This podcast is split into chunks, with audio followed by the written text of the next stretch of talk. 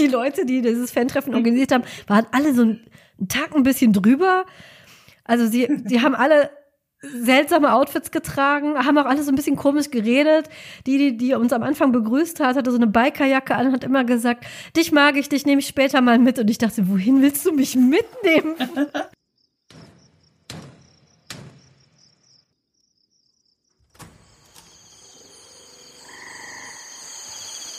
Willkommen im Tropenhaus. Wir lesen Bücher, schauen Filme, spielen Spiele und reden über alles, was uns daran auffällt. Folge 54. Die erste schöne Perücke. Herzlich willkommen im Tropenhaus zu unserer 54. Folge. Ich muss sehr aufpassen, dass ich mit den Zahlen nicht durcheinander komme, weil ich im Moment eine Aufnahme nach der nächsten mache, was mich sehr freut. Und auch wieder habe ich eine Gästin, was mich auch wieder sehr freut. Und zwar ist das die Marleen. Hallo Marleen. Hallo, vielen Dank für die Einladung. Ich freue mich auch sehr. Ja, und danke, dass du gekommen bist. Da freue ich mich drüber. Und mit der Marleen werde ich heute über ein sehr lang angekündigtes Thema im Tropenhaus reden. Eines, das auch immer mal wieder zwischendurch aufkam. Und jetzt machen wir endlich eine Folge darüber, nämlich das Thema LARPs. Juhu. Wir erklären im Tropenhaus immer alles, aber das ist, denke ich, ein Thema, was tatsächlich Erklärung bedarf. Also wir erklären ja von kleiner Meerjunge Frau bis Walter Mörs gehen wir immer davon aus, irgendwer hört zu, der oder die das Thema noch nie gehört hat. Das ist ein Thema, wo die Schnittmenge eher größer ist. Das ist so ein Thema, wenn man nach Hause kommt von so einem Lab und sich bei den Kollegen an den Mittagstisch setzt und die fragen, wo warst du? Und man sagt es, dann gucken die einen erstmal ein bisschen schräg an. Daher hole ich erstmal ganz kurz aus, was ein LARP denn ist. Ein LARP ist ein Live-Action Role-Playing Game. Kurz LARP. Insider nennen das auch manchmal Con. Ich gehe auf Con, das musste ich mir erst antrainieren. Ich bin noch nicht so lange dabei. Das kommt von Convention. Manche sagen, ich gehe auf Con, meinen, wenn sie auf ein Lab gehen. Über Rollenspiel haben wir in diesem Podcast schon relativ häufig geredet. Rollenspiel ist im Prinzip, wenn man sich zusammensetzt in irgendeiner Form und eine Geschichte spielt und sich dabei in einen Charakter hineinversetzt. Das gibt es in diversesten Abstufungen von, man macht das rein schriftlich Auch darüber haben wir schon geredet.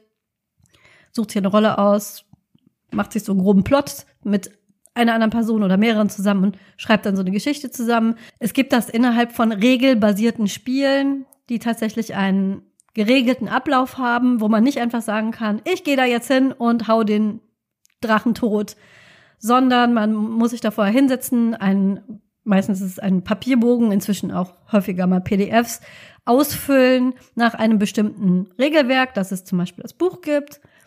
Die gibt es von sehr streng bis sehr lasch. Die gibt es von sehr regelbasiert, wo alles von Schuhe zubinden bis jede einzelne Wunde wird da aufgeschrieben und nein, du kannst aber jetzt nicht den Bogen schießen, weil du hast dir im letzten Kampf die rechte Schulter verzerrt. Und den Nagel abgebrochen.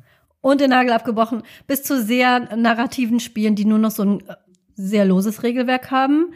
Das deutsche Spiel, was am bekanntesten ist, nennt sich das Schwarze Auge. Das amerikanische System, was am bekanntesten ist, ist Dungeons and Dragons, was im Moment auch schon wieder so einen Aufwind hat. Dadurch, dass im Moment ein auf Dungeons and Dragons basiertes Computerspiel sehr beliebt ist, Baldur's Gate. Wer das kennt, wer das spielt und selber noch nie was von Rollenspiel gehört hat, da habt ihr es. Das spielt mit demselben Regelwerk, nur dass man das normalerweise dann eben. Ah, ich sehe. Marlene hält ihr, hält ihr Dungeons Dragons T-Shirt, Hoodie in die Kamera. Genau. Wenn ihr zu, zufällig Baldur's Gate gerade spielt oder zum Beispiel auch World of Warcraft spielt, dann wisst ihr so ungefähr, wie diese Mechaniken funktionieren. Rundenbasiertes Kämpfen, wenn man den Kämpfer hat.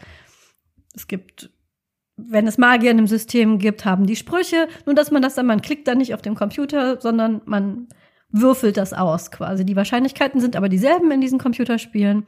Nur, dass, man, dass ihr das dann am Tisch mit einem Würfel macht und dann nicht der Computer entscheidet, ob der Ork vor euch umfällt, sondern der sogenannte Spielleiter oder die Spielleiterin oder die, der Dungeon Master oder der Game Master, DMSL. Das sind so diese Abkürzungen, auf die ihr auch heute noch stoßen werdet. Worüber wir aber heute reden, sind die Live-Action-Rollenspiele. Und da müsst ihr das Ganze, was ich euch jetzt erklärt habe, nur dass ihr das selber seid. Den meisten, die, die das noch nie gemacht oder noch nie davon gehört haben, erkläre ich das mit Krimi-Dinner, falls ihr sowas vielleicht kennt. Wart oder ihr vielleicht schon mal. Oder Improvisationstheater, genau. Ihr bekommt eine ein, es ist wie beim anderen Rollenspiel auch, ihr nehmt einen Charakter, ihr nehmt an einer Geschichte teil, es gibt eine Spielleitung, nur dass ihr das wirklich verkörpert. Ihr geht da selber hin, führt die Gespräche, die dieser Charakter führt, führt ihr selber. Die Kämpfe werden auch ausgeführt. Auch da gibt es eine ganze Bandbreite von Spielarten, sehr, sehr regellastig bis eher Story getrieben. Es gibt sehr kampflastige Labs, es gibt welche, wo nur erzählt wird, es gibt die sogenannten Ambiente Labs, wo fast nichts in Anführungszeichen passiert, wo man sich im Prinzip in schönen Kostümen trifft und so ein bisschen selber seine Geschichte macht. Und über nicht alle das, aber über vieles davon werden wir heute sprechen. Und zwar deswegen, weil Lab ist für mich noch ein relativ neues Hobby. Ich habe damit erst vor ein paar Jahren angefangen. 2019 Buffy, oder? Ein tolles, ein tolles Jahr mit einem Hobby anzufangen, wo man viel Zeit mit sehr vielen Menschen teilweise in Innenräumen verbringen muss. Weswegen ich auch erstmal eine Zwangspause einlegen musste. Und ich bin auf Lab gekommen durch einen Verein und in diesem Verein ist die Marlene. Und deswegen ist die Marlene heute da und wird mit mir darüber sprechen. Und die Marlene ist, was verglichen zu mir, eine echte Lab-Veteranin, hat nicht nur gespielt, sondern auch schon Spielleitung gemacht. Und deswegen werde ich sie heute ganz viel fragen, und ja, vielen Dank, dass du gekommen bist, Marlene, um mit mir darüber zu sprechen. Ich bin Dankeschön. immer noch sehr so in diesem Newbie-Modus, immer noch ganz fasziniert, was es da alles gibt und entdecke noch ganz viel. Ganz Aber, ehrlich, äh, ich habe dich ja schon auf Labs ja. erlebt und das glaube ich dir nicht. es ist so. In, in es ist Rolle ist es so, als hättest du das schon immer gemacht. Man nimmt dir jede Rolle, die du spielst, ab. Das ist sehr, sehr nett von dir, das zu sagen. Aber tatsächlich rollenspiele ich, seitdem ich etwa 14 bin. Aber auf Loves gehe ich erst seit vier Jahren. War Tischrollenspiel genau deine Einstiegsdroge ins Rollenspiel? ja, quasi. Bei mir war es andersrum, tatsächlich. Genau, das wollte ich dich nämlich jetzt auch fragen, bevor mich dein Kompliment ein bisschen aus der Bahn geworfen hat. genau, erzähl doch mal, äh, Marlene, wie hat das bei dir angefangen? Wie lange labst du schon? Und wie, wie war dein Weg in diesen Verein hinein? Was sind so deine Erfahrungen, die du damit gemacht hast? Erzähl doch mal, wie das so losgegangen ist. Bei mir, bei, so wie du es bei mir beschrieben hast, war es so ungefähr, ungefähr richtig, aber das erzähle ich, wenn du fertig bist. Ja, okay. Ja, ich habe ein bisschen was zusammengeschrieben und mal in meinem Gedächtnis und diversen Ablagen gesucht, vor allem Fotoalben haben da geholfen, weil teilweise gibt es diese Homepages von den Veranstaltungen auch gar nicht mehr, wo ich Jahreszahlen nachschauen wollte. Und meine beste Freundin Katrin hat mir geholfen, die hat nämlich ein Elefantengedächtnis und mit der war ich auf meinem allerersten Live-Rollenspiel. 2003 war das. Wow. 2003, da war ich 18, genau, und ich kannte eigentlich eine Person so ein bisschen dort und Katrin habe ich dann dort kennengelernt. Wir sind nämlich mit dem Nachtzug nach Wien gefahren, Britta und ich, und haben dort an der Wiener Schule für Zauberei und Hexerei den Zauberstab geschwungen, passend zu einem Franchise, das wir nicht erwähnen, habe ich gehört. Ja, äh, genau, wir reden über dieses Franchise nicht, das ja, wird ja. sehr schwer werden, wenn, wenn wir später zu meinen ersten Lab-Erfahrungen kommen. Aber auch hier, wir sind konsequent, wir erwähnen dieses Franchise mit den Zauberstäben. Auch in diesem Podcast nicht, auch in dieser Folge nicht.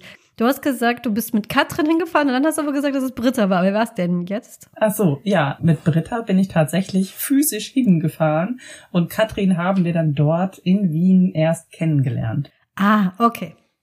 aber ja, das, das kommt so ein bisschen durcheinander, ne? Auf Lab fahren oder auf einem Lab getroffen haben Manchmal ist es für mich dasselbe. Ja, das geht mir sehr ähnlich. Ich habe auch schon Freundschaften auf Fahrten, ja. weil Labs finden immer, immer am, irgendwo sehr weit weg statt. Man muss sehr lange Anfahrten teilweise in Kauf nehmen, vier, fünf Stunden durch die Walachei. Auch da habe ich schon Freundschaften geschlossen. Also das kenne ich ja. sehr gut. Oder mit dem Nachtzug nach Wien und wieder zurück das prägt auf jeden Fall. Da kann man sich ordentlich lange kennenlernen und das war auf jeden Fall ziemlich lustig. Wir haben da einen Haufen wundervolle Menschen kennengelernt an dieser Wiener Zauberschule vom Holocon-Verein. Sabine hat es organisiert und netterweise konnten wir auch bei einem Kumpel da die Nacht vorher übernachten. Die haben uns hingebracht zu, zu dieser Ach, Burg außerhalb von Wien. Also ganz fantastisch. Und vorher habe ich nur in einem gewissen Fanclub online in, in so einem Forum mit den Menschen geschrieben. Fand die alle schon super nett.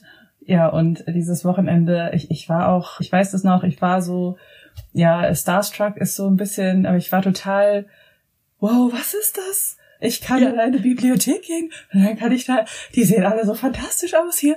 Wow, was haben die an? Das ist, oh, jetzt kommen da irgendwelche Drachenbabys rein. Okay. ich war völlig überfordert. Ich stand gefühlt sehr, sehr oft mit offenem Mund so da. Der Ecke. Bewundernd irgendwie diese ganze Erfahrung bekommen und ja, die ganzen netten Menschen da kennengelernt. Und ja, hinterher, das Lab war zu Ende, das erste. Was mich noch interessieren würde, ist, wie hast du davon erfahren? Weil ich war auch 2003 in so Foren und habe in diesem Franchise geschrieben, über was wir nicht reden. es war schon damals super schwer, eine Dungeons and Dragons Gruppe über irgendwelche Internetforen in Köln zusammenzubekommen. Wie ja. hast du davon, also wenn ich so von sowas gewusst hätte, ich wäre da Sabine mit dem Nachtzug. Hat da Werbung gemacht, ja. Ah, also, okay, wie hast Sabine, du davon erfahren? Im, Im Netz? Sabine hat in dem Fanclub, in dem Forum geschrieben, hey Leute, ich plane hier so eine Veranstaltung, die ist da und da, die dauert so und so lange, das kostet so und so viel, ihr braucht dafür das und das auch wenn ihr damit anfangen wollt mit dem Hobby, wir helfen euch total gerne. Und ja, das alles hat sie auch voll eingelöst. Es war eine super Veranstaltung. Ich hatte super viel Spaß und offensichtlich bin ich hängen geblieben darauf, auf diesem wundervollen Hobby. Bin dann die nächsten Jahre immer mal wieder zu den Veranstaltungen von dem Holocon-Verein gefahren nach Österreich habe noch mehr tolle, wundervolle Leute kennengelernt, bin dann auch auf, auf so die ersten Fantasy-Labs gegangen, so Wald- und Wiesen-Labs, kann man sagen, ne, wo man dann so Elfen, Orks, Zauberer, so ein bisschen, da, da kommt dann so ein bisschen mehr DSA oder Dungeons and Dragons Vibe oder yeah. mit Herr der Ringe haben wir das immer früher viel verglichen. Ja, und also, ne, wo man dann zeltet und sich selber versorgt. Und dann waren auch erste ja, erste solche Fantasy-Labs dabei. Und irgendwann habe ich mit Katrin und Britta, die ich eben in Wien kennengelernt habe, gedacht, warum müssen wir eigentlich immer nach Österreich fahren für diese coolen Akademiespiele, ne, wo wir so eine Schule haben, wo wir ja viel uns mit schwingenden Zauberstabstöckchen beschäftigt haben. Warum fahren wir immer nach Österreich? Gibt's das nicht in Deutschland? Und dann haben wir gedacht, Moment, jetzt muss ich in meine Notizen schauen, damit ich kein falsches Datum sage. 2007 war das. Ja, wir könnten das doch auch einfach selber machen. Aber, oh Gott, wie geht denn das? und auch da hat uns der Holocon-Verein Austria, Sabine und Roman und wie sie alle heißen, super toll geholfen. Die haben uns sehr, sehr viel unterstützt mit Materialien, mit Texten, mit, ja, wie macht man sowas überhaupt? Wo kann man Werbung machen und so weiter? Und dann haben wir das Landschulheim Dödlingen für 2008 gemietet. Ich glaube, auf der ersten Veranstaltung von unserer Johann Weyer Akademie. So hieß unsere, unsere Schule damals. Weil wir haben das Ganze übersetzt auf ein deutsches auf einen deutschen Hintergrund. Wir wollten halt was eigenes machen und nicht irgendwelche Bücher nachspielen, sondern da die volle kreative Palette haben, damit wir komplett unser eigenes Ding fahren, aber in einer uns allen wohlbekannten Welt, die wir zu dem Zeitpunkt halt noch sehr geliebt haben. Und das haben wir 2008 dann gemacht. Ich glaube, bei der ersten Veranstaltung waren so 30 Menschen oder so. Und die Österreicher und Österreicherinnen sind auch als NSC gekommen und haben, also NSC, ne, NPC kennt man jetzt vielleicht mhm. mittlerweile, Non-Player Character als NPC als die Erklärung oder die, die lange Version davon und bedeutet einfach, es sind, es sind Rollen, die mir als Spielleitung dabei helfen, die Geschichte zu erzählen. Also Statisten, Statistinnen, aber auch sehr viel mit sprechenden Anteilen. ja. Um, um kurz so ein einzuhaken, helfen. ja. so ein Akademiespiel kann man sich so vorstellen, wenn man da hingeht als Schüler oder Schülerin. Meistens sind die Settings dann so gewählt, dass es nicht seltsam ist, wenn jemand Mitte 30 noch auf einer Zauberschule rumhängt, sondern es ist dann eine Schule zum Beispiel für jemand, der spät berufen wurde. Wir fanden es immer schon seltsam, als erwachsene Kinder zu spielen. Deswegen ja. haben wir das für unsere Akademie ausgeschlossen und gesagt, wir machen halt dann magische Erwachsenenbildung. Aus irgendwelchen VHS. Gründen, die vielleicht auch genau. dann Spiel produzieren, kommt man erst mit irgendwann im Erwachsenenalter dazu, dass man halt so einen Brief kriegt oder das irgendwie anders bemerkt. Und dann muss man ja ausgebildet werden. War so das genau. Setting für unsere Akademie. Und dann kommt man hin. Die Voraussetzung ist meistens so, dass man, so war es bei mir beim, bei meinem ersten Spiel, es war kein Akademiespiel, aber im selben Setting. Man bekommt eine Vorgabe, an was man, was man an Kostümen braucht, eine Liste, mhm. was man mitbringen soll und muss sich den Charakter ausdenken mit einer, mit einer kurzen Hintergrundgeschichte. Und wie das dann funktioniert ist, die Spielleitung ist so eine Art Regie, die herumläuft, ist auch äh, abgehoben, entweder mit einer Schärpe, einer Lichterkette, einem Pulli, irgendwas, woran man sie schnell erkennt. Und die leiten das Spiel dann im Prinzip, der große Plot, der passiert, der wird durch die Spielleitung gesteuert. Die haben auch tatsächlich, wie im Theater, Kulissen. Es gibt einen Fundus, es gibt Räume, die dürfen von den Spielern nicht betreten werden. Da finden sich die ganzen Kostüme.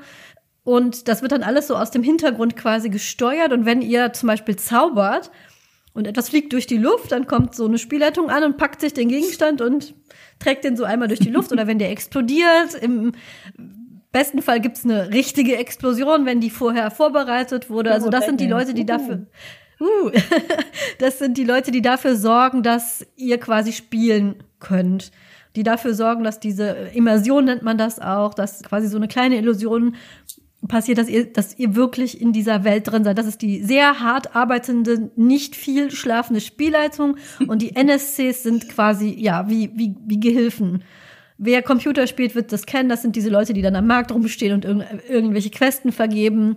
Und die sind eingeweiht. Die bekommen auch Infos, die man als Spieler nicht bekommt. Nur das, so dass ihr euch so ungefähr vorstellt, wie das so aussieht, wenn man so ein so ein Rollenspiel macht. Ja, und dann habt ihr eure Akademie. Ich finde das so witzig, weil das, wir das auch gemacht haben, nur ohne Lab. Ich hatte halt ein Schreibrollenspiel, auch mit einer deutschen, ja, cool. wer, wer Mitte, wer sich nicht Mitte 20 Anfang 20 keine eigene deutsche Zauberschule ausgedacht hat, hat man überhaupt gelebt Anfang der 2000er. Aber ich finde das diese Parallelen sehr lustig. Also und dann habt ihr diese Johann Weyer Akademie gegründet und dann habt ihr mehrere Jahre äh, Akademiespiel gemacht, richtig? Ja, genau. Und also im ersten Jahr haben wir tatsächlich sogar zwei gemacht, eine im Frühjahr und eine Herbst und haben gesagt, boah, nee, das machen wir nie wieder. Also nie wieder zwei Labs als Spielleitung in einem Jahr. Und was war dann in den Folgejahren? Okay, wir haben immer ein JWA-Spiel gemacht, aber meistens dann im Sommer noch eine Quidditch-Meisterschaft. Oh, ja. Also das ist, also ne, so wir tun so, aus Sicherheitsgründen fliegen wir alle nur einen Meter hoch. Es könnte aussehen, als würden wir mitlaufen. Das ist eine Illusion. Oder eine Pokalverleihung. Dann haben wir eben den, die Situation, wo der Hauspokal verliehen wird, nochmal extra für ein Wochenende irgendwo ein bisschen kleiner gemacht. Das waren dann, äh, also die JWA war nachher schon ein bisschen größer mit so ich glaube, das meiste waren 85 oder 80, 85 Leute, die da waren. Auf der Burg Hessenstein haben wir die letzten Spiele gemacht. Die ist relativ bekannt, so als Lab-Location auch ganz wunderschön. Dazwischen waren wir auch mal beim Kreisjugendhof Rotenburg mit der geilsten Köchin überhaupt. also bis jetzt, ne? Natürlich ist unsere bis jetzige Köchin ungeschlagen. Jetzt machen wir vor allem Labs, wo wir als veranstaltende Orga selber die Küche schmeißen. Aber bei der Joran Bayer Akademie Kampagne haben wir Location gemietet, die eine Vollverpflegung geboten haben. Und da hatten wir einmal eine wunderbare Köchin, die war sehr, sehr glücklich über unsere Anfragen, ob sie denn wohl ein relativ festliches Buffet machen kann. Es wäre aber ein Motto. Und die hat sich ausgetobt. Es gab Trollfinger, es gab grünen Kartoffelbrei, es gab Hippogreifensteak. Es, oh, das war fantastisch.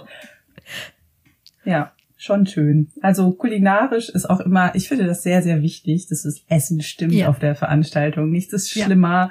Ja. So zum Beispiel die allerersten Veranstaltungen oder ich glaube vor allem die erste oder die zweite auch noch in diesem Landschulheim, das war relativ klein.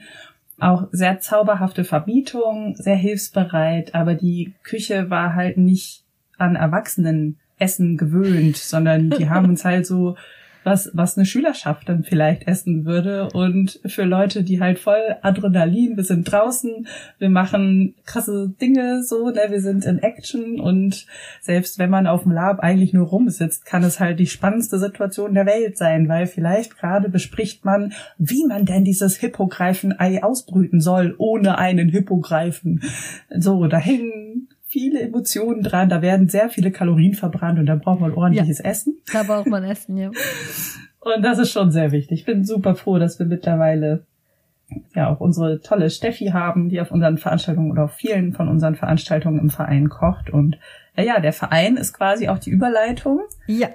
Weil 2011 haben wir gemerkt, puh, ja, das wird jetzt immer mehr. Wir wollen das wohl noch weitermachen. Wir können uns vorstellen, dass die Kampagne so insgesamt vielleicht zehn Spiele hat. Wir haben tatsächlich zehn JWA-Spiele gemacht und haben dann gesagt, naja, es ist, bislang waren wir da so angebunden, so halblose über den Holocon-Verein Austria, aber dann haben wir selber einen Verein gegründet in 2012. Sieben Leute, Vereinsgründung. Ich werde, ich habe es einmal gemacht, Bucketlist, Haken dran. Ich werde das nie wieder machen.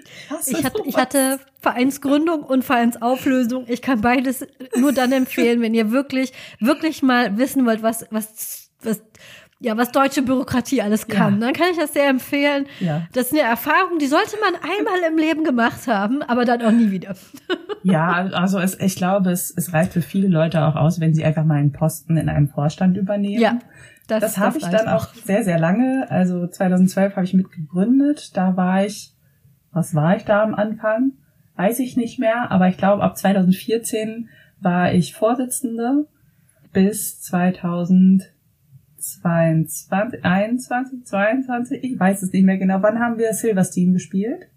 22. Bis 2022 war ich Vorsitzende von diesem wundervollen JWR Lab e.V., haben wir ihn übrigens genannt, damit der Name hier auch mal schön gedroppt wird. Vielleicht können wir den ja verlinken. Ja, natürlich, wir verlinken alles in den Show Notes. Ja, JWR Lab e.V., weil wir gesagt haben, da kommen wir her, da wollen wir uns dran erinnern, wie wir angefangen haben und unser Vereinszweck ist halt die Förderung von Live-Rollenspiel. Und ja, das tun wir vor allem dadurch, dass wir die Durchführung von Live-Rollenspielen, von LARPs unterstützen. Irgendwann natürlich die JWA-Kampagne weiterhin, aber irgendwann tatsächlich, und das hat mich so glücklich gemacht, haben Mitglieder selber angefangen, halt LARPs zu organisieren. Und wir haben als Verein dann angefangen, mehr Infrastruktur nochmal zur Unterstützung zur Verfügung zu stellen, sowas wie eine Vereinshaftpflicht oder Ver Veranstaltungshaftpflicht oder Hilfe beim Plotschreiben, Hilfe bei Orga, bei der Kalkulation, wie viel Geld sollte ich zurücklegen für was auch immer, was kostet so eine Küche auf Lab und so weiter und so fort. Und ja, mittlerweile ist es so weit, ich fahre als Spielerin auf Vereinsveranstaltungen. Vereinszweck erfüllt, würde ich sagen. Also für mich ja. ganz persönlich. das ist super cool. Mittlerweile haben wir wirklich viele Orgas und immer auch mal wieder neue Menschen, die vorher noch nie Labs organisiert haben oder noch nie Spielleitung waren oder auch noch nie NSC gemacht haben, die dann irgendwann über die Spiele und den Verein merken, ja, vielleicht wäre ja mal so ein Perspektivwechsel drin, vielleicht lerne ich da noch was, vielleicht kann ich das sogar. Die unterstützen wir, dass sie auch mal eine andere Rolle einnehmen können in diesem ganzen Lab-Stuff.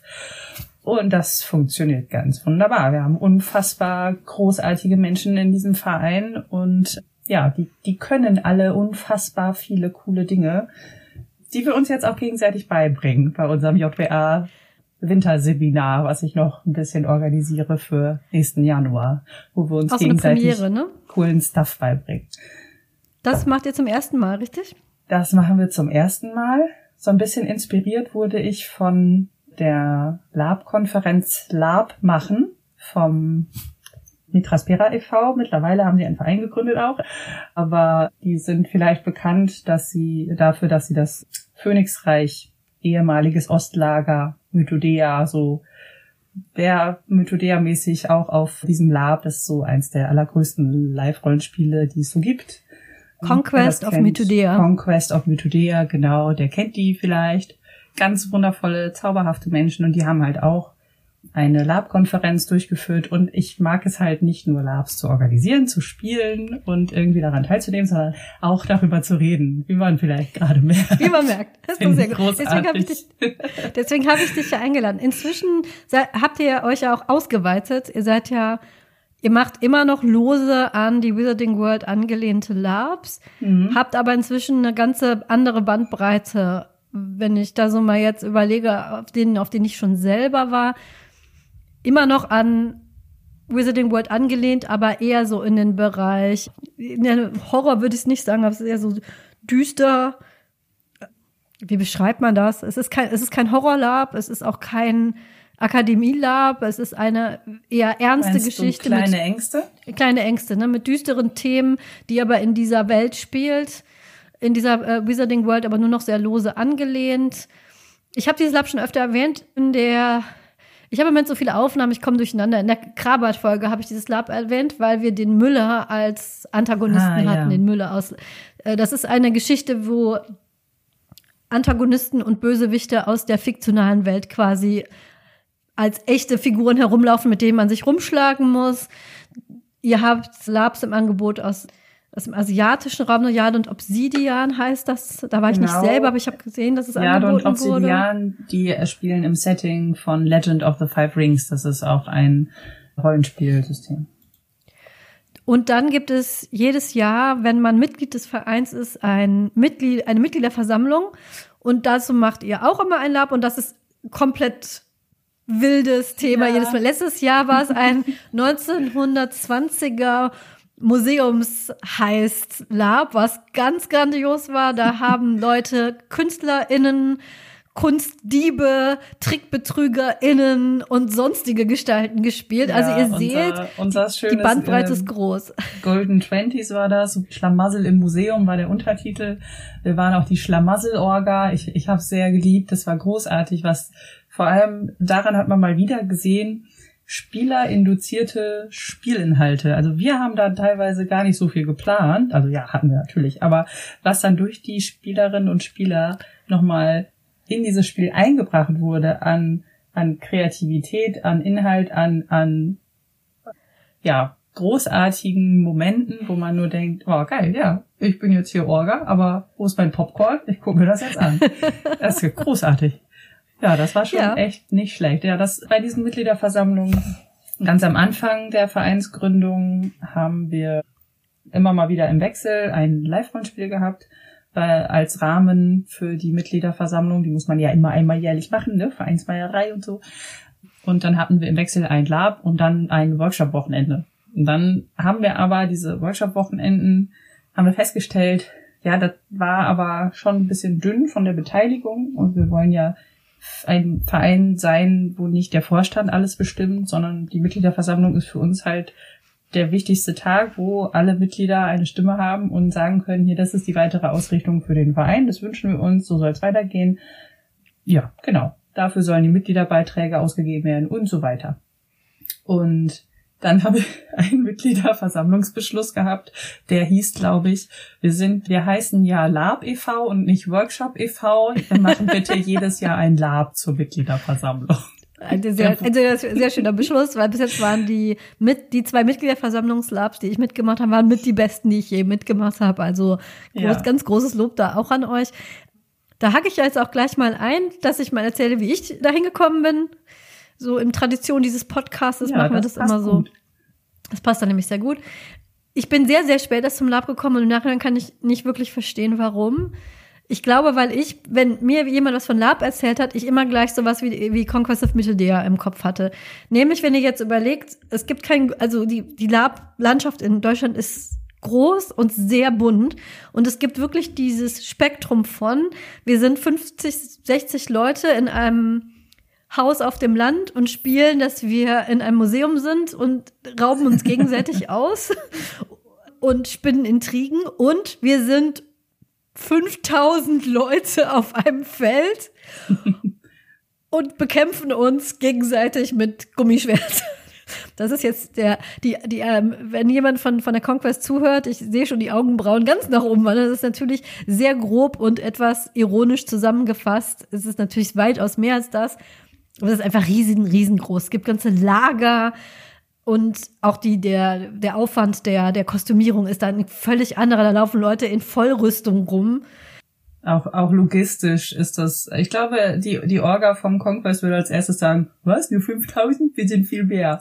Ja, ja, bestimmt noch mehr. Ich glaube, 10.000 das, das, das macht auch dieses besondere Jahr. Feeling tatsächlich aus. Also ja. diese, diese riesigen Großcons, ich, naja, all, ein Freund hat mal gesagt, alles ab 50 Menschen ist ein Großkon, weil du dann mit Gruppendynamiken spielen kannst. Das stimmt natürlich. Für ihn war auch die JWA eine Großkon. Aber es ist okay, was ja, also völlig anderes von der ja. Atmosphäre nochmal, wenn du ein paar hundert Menschen oder eben wie bei anderen Veranstaltungen wie das Drachenfest oder wie heißt es noch in Kanada, dieses relativ große, habe ich gerade vergessen, da habe ich auch total gerne mal hin. Oder eben das Conquest oder ja, da gibt's noch ein paar andere mittlerweile auch, die so tausend oder größer sind. Hier das Epic Empire ist auch zum Beispiel. Mhm. Das ist eine ganz andere Atmosphäre. Und wenn dann irgendwie so ein paar hundert Leute aufeinandertreffen, auf jeder Seite oder ja. ein paar tausend, das ist schon ganz schön krass. Muss man aber auch wollen und das ist dann natürlich auch ja, von der Plottiefe kann eine Orga da natürlich nie so auf den Charakter eingehen oder auf die einzelnen Gruppen, wie wir das jetzt zum Beispiel standardmäßig bei der JWA gemacht haben. Da haben wir jeden Spiel, Spielerin, Spieler Hintergrund genommen und haben dafür Plot geschrieben. Ja, das geht ja gar nicht und bei 10.000 Natürlich Leuten. geht das nicht in dieser Riesenmasse, aber für mich, wenn ich auf solche riesigen Veranstaltungen gehe, was ich halt auch mache, ich war auch beim Drachenfest, ich war auch beim Conquest, dann ist man entweder in einer großen Gruppe da oder man bringt halt genau. halt auf jeden Fall Plot mit. genau. Und das ist, das waren so die einzigen Lab-Dinge, die ich so gehört habe. Man, keine Ahnung, verkleidet sich als Zauberer oder als Kräuterfee, aber muss auf jeden Fall ganz, ganz viel Zeug mitbringen, lagert irgendwo auf einer Wiese und kämpft danach gegen Orks. Das waren meine sehr beschränkten Wahrnehmungen, die ich von Abs hatte. Und das war so, ja, ja, das ist nicht so meins. also die Leute, die das gemacht haben, haben da immer sehr großen Spaß und ich habe mir die Fotos immer sehr gerne angeguckt. Ich habe eine Bekannte, die hat das auch mit ihren Kindern gemacht. Die hat dann, die ist dann als Kräuterhexe, hat dann ihren kleinen Kräutergarten da gehabt und das sah immer ganz fantastisch aus. Freunde von mir haben sich im Orglager kennengelernt, oh. die haben dann später geheiratet. Süß. Also kein Shade, super, aber nicht meine Art, nicht meine Art Hobby.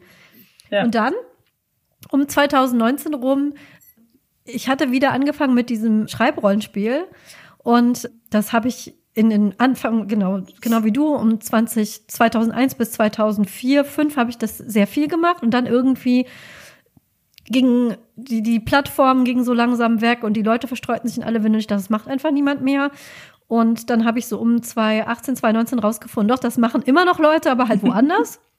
habe dann die Szene halt wiedergefunden und dadurch habe ich irgendwie wieder so, so mehr Lust drauf bekommen, auf, auf so Charaktere ausdenken und, und eigentlich, ja, das ist so, so ein bisschen nostalgisch geworden bin ich da. Und dann hat mir auf Twitter jemand erzählt von einem Buffy Lab. Und ich. oh, das war Johannes bestimmt. Wie ein Buffy Lab. Das war Johannes, genau.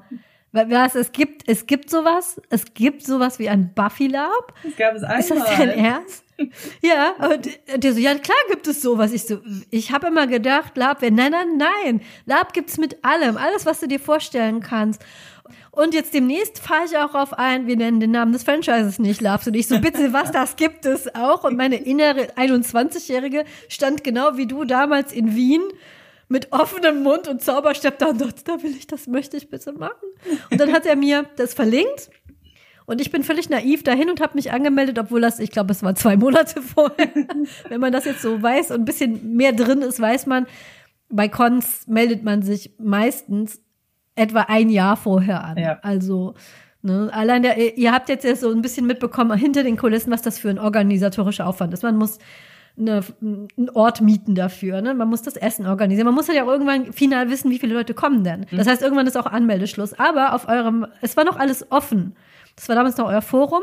Und alles war noch offen, man konnte sich da eintragen. Mhm. Und das habe ich dann in meiner äh, nicht endenden Naivität einfach gemacht, habe mich dann immer im Forum und dann stand ich da und dachte, okay, dann, dann habe ich irgendwann erst gesehen, dass es eine Warteliste gibt und ich eigentlich viel zu spät dran war und habe das dann wieder abgeschrieben. Aber dann rief mich die Katrin, ihr kennt sie aus der Geschichte mit dem Wien, rief mich, rief mich netterweise an und sagte, es ist jemand abgesprungen und wir könnten dich tatsächlich doch dazuholen, wenn du willst.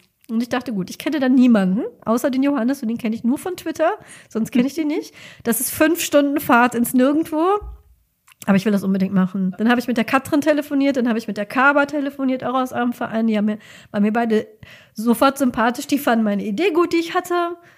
Und weil ich dachte, okay, mein allererstes Lab, das darf nicht so weit weg sein von dem, was ich im echten Leben mache, weil wenn ich dann da stehe und bin nervös und kann nicht mehr denken, dann muss ich irgendwas auf irgendwas zurückfallen, was ich gut kann. Du meinst Im echten Rolle. Leben als Rolle, genau. Im echten Leben schreibe ich für Fachmagazine. Also habe ich gedacht, ich denke mir jetzt so eine, so eine Reporterin aus, eine magische Reporterin, sowas wie Lois Lane, nur aus dem Franchise, über das wir nicht reden. Und hab und das war genau dieses Setting, über was ich in der Krabat-Folge geredet habe. Magische Portale gehen auf, eine andere Welt, in der die bösen Gestalten herrschen, aber die Regierung will die Magie daraus ziehen. Das ist Nirvanien, damals, ja. ja. Damals dachte ich noch, na ja, also mein Charakter dachte damals noch, ja, aber wenn wir nur aufklären, dass das ganz böse, böse Figuren sind, dann wird die, dann wird doch die Regierung sicher eingreifen und naja, dann die letzten Jahre der politischen Ereignisse haben euch ja vielleicht gelehrt, so, mm, ja, so ähnlich ist das dann auch da geworden. Aber äh, um da gar nicht jetzt so weit reinzugehen, ich habe mich da angemeldet, ich bin da hingefahren, fünf Stunden ins Nirgendwo in Norddeutschland, habe die ganze Zeit gesagt, wenn das nichts wird und wenn ich mich da unwohl fühle, dann drehe ich mich einfach um und fahre wieder. Das ist dann halt verlorenes Geld. Aber ich werde keine drei Tage mit Leuten verbringen, bei denen ich mich nicht wohlfühle oder die mir Angst machen oder so. Das riskierst du jetzt einfach. Ja, und wie ihr seht, ich bin nicht nur dabei geblieben. ich bin in diesen Verein eingetreten. Yes, wir kriegen sie alle. Genau. Und das Schlimme für mich war das richtig Schlimme. Das war September 2019. Und ich war so angefixt und so angehypt und habe mich so gefreut. Und ihr wisst, was dann passiert ist im März. ja, Frühjahr 2020, da war erstmal nichts mehr mit, mit gar nichts mehr, mit Indoor, mit Leuten treffen, mit. Das war, das war sehr bitter, weil ich mich so gefreut habe und ich musste dann tatsächlich zwei Jahre warten, bis wir dann wieder, ähm, bis ich wieder spielen konnte, zwei Jahre auf die Fortsetzung warten. Das, das war, das war schon übel. Ja. Wir haben dann was, auch. War, was war dein erstes ja. Spiel? Buffy oder Nirvanien? Kleine Ängste war mein erstes Spiel. Echt? Ich habe, ja, ich habe von. Ich dachte, du wärst bei Johannes hat von diesem. Gewesen. Nein, nein, er hat mir davon erzählt, aber es war schon längst vorbei. Er hat mir kurz vor dem Kleine Ängste Spiel 2019 davon erzählt. Paar Wochen ah. vorher. Ah, stimmt. Genau. Buffy war Johannes erstes Spiel. Das war die Mitgliederversammlung genau. im Sommer 2019 und im Herbst war genau. Kleine Ängste. Jetzt habe ich's. Ganz genau. Und ich bin wirklich, also wirklich kurz vor knapp da noch so reingesegelt, mhm. weil jemand abgesprungen ist. Mhm. Und ja, dann, dann wurde so langsam wieder angefangen zu spielen, auch mit, hier mit Test vom, ich weiß noch, wir haben draußen gestanden und haben Corona-Tests gemacht und erst dann durften wir aufs Spielgelände, das ja. weiß ich noch. Ja, dann habe ich eben, ich bin dann sofort angefixt gewesen. Das, das hat so viel Spaß gemacht. Dann habe ich mich bei weiteren Labs angemeldet, habe auch noch verschiedene andere Kampagnen ausprobiert. Bin dann das erste Mal, glaube, das war auch letztes Jahr, auf ein Spiel von einer anderen Veranstaltung gegangen, weil über, also der erste Schritt zu Labs und zu weiteren Labs ist, wenn ihr, äh, ihr müsst euch einmal trauen, dann lernt ihr ganz viele nette Leute bei diesem Lab kennen, die dann sagen, hey, sag mal, da ist nächstes Jahr das und das, das, wir hatten uns doch unterhalten, ich glaube, das könnte was für dich sein, willst du da mitkommen? Und dann war ich auf meinem ersten Ambiente Lab, nämlich, das war dann ein großer Kontrast. Äh, dieses kleine Ängste war, wir, wir hatten halt ein Gebäude, wir haben alle zusammen im, in einem, in einem Jugendherbergszimmer in verschiedenen Gruppen geschlafen. Das war schon so sehr feste Essenszeiten, ne, Tische, Stühle etc. und das Ambiente Fantasy Lab war dann schon, man hatte so eine Hütte, in der man gewohnt hat, aber man war eigentlich fast den ganzen Tag draußen. Und die Verpflegung war, also ich, unsere Vereinsköchin Steffi hat die Messlatte leider enorm hochgelegt, weil ich dann gemerkt habe, wie so, wie Verpflegung auf dem Lab auch sein kann, nämlich, naja, so halb aufgewärmte Nudeln, unten angebrannt. Seitdem bringe ich mir Festival-Feelings wieder hoch manchmal. Genau, ja, ja. Das, Gott sei Dank war ich Festival erprobt, hatte mir Notfallsnacks mitgebracht, aber das war dann ganz anders. Dafür war dann halt, da war ein Ritterlager mit, mit, mit Söldnern, die da rumgerannt sind in voller Klamotte. Und wir hatten, wir hatten Kämpfe im Wald gegen irgendwelche, gegen irgendwelche Diebe und die Freundin, mit der ich da bin, hat die dann geheilt und dann hatte man dieses Heilerspiel, dass man dann so Verbände rausgezupft hat und Kräuter angemischt und so. Das war dann wieder was anderes als das Ministerium will die Infos unterdrücken und ich muss mich jetzt, ich muss jetzt die Wahrheit herausfinden und dabei nicht selbst umgebracht werden. Das sind zwei ganz verschiedene Sachen gewesen, die mir aber beide auf ihre Art und Weise sehr, sehr gut gefallen hatte. Und ich habe mich dann weiter noch so umgeguckt, was es noch, sonst noch so gibt. Und jetzt werde ich das allererste Mal im März mit der Marlene zusammen auf ein Fantasy Lab fahren, zusammen mit der ganzen Familie und so richtig mitzählt. Also ich bin, ich habe mich so, ich habe mich so weiterentwickelt von Jugendherberg bis Hütte. Level up ins Zelt. Ich bin da sehr gespannt drauf. Aber für mich ist es halt auch gerade in den letzten Jahren weil die Realität dermaßen erdrückend ist. Man kann ja nicht immer nur abhauen. Das geht Mhm. ja nicht. Man muss sich ja schon damit befassen, wie die Welt so ist, auch gerade wenn man Kinder hat Mhm. und sich damit auseinandersetzen und die Augen nicht verschließen. Aber gerade da ist ein Urlaub vor der, vor der realen Welt. Und wenn er nur drei Tage lang ist, Ja. Ist wirklich, und er ist wirklich, das ist ein vollumfänglicher Urlaub, weil Ja. du drei Tage lang bist du nicht nur weg aus der echten Welt, du bist auch noch wer anders. Ja. Du hast ganz andere Probleme. Du hast auch teilweise größere Probleme, als du sehr, und das ist dann auch schon ganz, man kommt wieder zurück und denkt, wow, es ist kein Attentäter auf mich angesetzt. Eigentlich doch ein ganz chilliges Leben, was ich habe. Ich habe schon eine Unternehmensberaterin gespielt, die total korrupt ist und sich dann in so einen jemanden reinzudenken, der wirklich einfach echt scheiße ist und dessen einzige Motivation Geld ist. Da fühlt man sich dann doch, wenn man dann nach Hause kommt, wieder so, also eigentlich bin ich gar nicht so ein schlechter Mensch. Kennst Ich du, kennst du dieses, Ja. entschuldige, wenn ich dich unterbreche, aber Nein, ähm, alles gut. kennst du das Gefühl, jetzt wo du auch schon quasi diese Zeltkon-Erfahrung, Zeltlab-Erfahrung gemacht hast, ne? So habe ich das gerade rausgehört. Noch nicht. Ja, ja, nee, Ach nee, so, noch nicht, das war eine deine- Hütte. Deine, ach, das war eine Hütte. Okay. Genau. Nee, dann kennst du also es gab noch nicht. fließend Wasser und ein Dach über dem Kopf. Dann bin ich gespannt, Aber äh, es ob war du schon sehr campingmäßig. Nach dem Pandemielab nächstes Ostern, ob du das dann da auch irgendwie merkst. Ich habe das, wenn ich ein ganzes Lab lang in Zelten gewohnt habe und ich liebe das. Ich liebe das vier, fünf Tage am Stück von mir aus auch nur in Zelten zu wohnen, mit Leuten draußen zu kochen, überm Lagerfeuer zu kochen oder Mhm. von mir aus auch nur über so einen kleinen Gaskocher, wenn ihn niemand sieht. Aber also dieses einfach draußen sein, viel Wald rumlatschen und irgendwelche Abenteuer erleben und so, aber halt, und dann komme ich nach Hause und denke, ach so ist das Gefühl mit Wänden. Das Ja, ist das kenn immer ich von total cool. Ich äh, bin ja äh, Zeltlaber, habe ich noch keine Erfahrung, aber ich bin Festival erfahren. Ich war auch schon mit meinem Kind auf einem Festival. Ah, cool. Und da ist das immer so, dass man dann nicht einfach seinen Müll in, in einen Beutel hinter sich schmeißt oder so, dass man so ein bisschen wieder in die Zivilisation zurückkommt. Das Ja. habe ich so von Musikfestivals kenne ich das Ja. so. Ach ja, stimmt. So, man wird so wach. So, jetzt die Tasche packen für den Waschwagen. Nein, Moment, ich habe ein Badezimmer. Ja, genau, der Ich kann ja einfach in Luxus Badezimmer. Genau. Wow, Schön. ich kann einfach immer. Ba Hierzu so die Anekdote, als ich mit meiner Tochter das erste Mal auf dem Musikfestival war und ich musste sie in der Gemeinschaftsdusche waschen und es kam kein warmes Wasser. Sie hat das ganze Festivallager zusammengeschrien, als würde ihr die Haut beim Lebendigen. Es tat mir auch so leid, ich wusste das natürlich nicht. Ich habe auf diesen Knopf gedrückt Mhm. und es kam eiskaltes Wasser auf sie runter. Sie war damals, glaube ich, vier. Mhm. Sie hat so gebrüllt und ich, da, sie, ich hatte das so verdient, dass sie so gebrüllt hat. Aber die. Leute müssen gedacht haben, ich tue diesem Kind wer weiß was an. Also ja, hätte ich keine Festivalerfahrung und keine Campingerfahrung, würde ich das auch nicht machen. Aber ich kenne das Gefühl sehr und ich bin sehr gespannt, wie sich so Festivalerfahrung und Lab-Erfahrung so zusammenmatschen und Ja. was dann dabei so rumkommt. Ich freue mich auf jeden Fall und ich kann das nur empfehlen, wie gesagt, wenn man so ein bisschen Urlaub von sich selber machen will, auch einfach mal andere Sachen ausprobieren. Zum Beispiel, ich schmink mich nicht, nicht weil ich denke, Leute, die schminken, sind oberflächlich. Ich bin einfach faul und langsam und schlafe sehr gerne lang. Und aber du siehst fantastisch aus, wenn du nicht Äh, geschminkt bist. vielen Dank. Vielen Dank, vielen Dank. Es ist heute der, der Podcast mit den Komplimenten, die aus dem Nichts kommen. Aber ich habe zwei Lab-Charaktere oder drei sogar, wo ich bewusst eine Stunde früher aufstehe, nur um Full Make-up und so richtig mit Konturieren und mit, ich habe mir von einer Freundin beibringen lassen, wie man sich so in 70er Jahre, weil ich habe auf einem Lab gespielt, das spielt in den 70ern, diese 70er Jahre hier diese, diese, wie die, Eyeliner. diese Wings, die Eyeliner ziehen lässt. Ich habe mir Contouring-Videos auf TikTok angeguckt.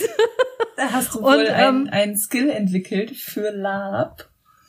ja. Ja. Und das, sieht auch auf. Fotos besser aus. Ja. Also ich finde, das sieht auf Fotos auch besser aus, wenn man dann geschminkt ist. Und das ist irgendwie dann auch so, sich so da so morgens dann so reinzuversetzen in diese Rolle, während man so dieses Gesicht anlegt Ja. quasi. Mhm.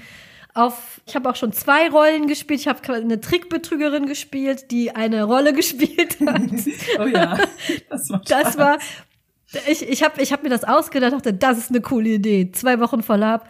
Das heißt, ich muss doppelt so viel Zeug einpacken. Was hast du dir dabei eigentlich gedacht? Auch so, das ist so, ne, dieses, ach man, man denkt sich so ein Konzept aus und bei der Umsetzung merkt man, ui. Ja. So, ich habe mir jemand ausgedacht, die zaubert mit Essen. Ja, verdammt, dann muss ich habe eine Woche lang, glaube ich, vorher in der Küche gestanden, habe irgendwelche Sachen zusammengeschüttet und gebacken. Was ich bei eurem Verein auch ganz toll finde, darüber kannst du vielleicht auch noch mal erzählen, wie ihr eure Locations und eure eure Orte gestaltet? Weil man muss ja im Prinzip, du mietest ja so eine Jugendherberge mhm. und du kannst ja nicht einfach loslegen. Du musst das quasi einmal komplett in, in, in alles verwandeln. Erzähl doch mal so ein bisschen, wie organisiert. Ihr habt ja diesen mysteriösen Fundus, von dem man immer hört.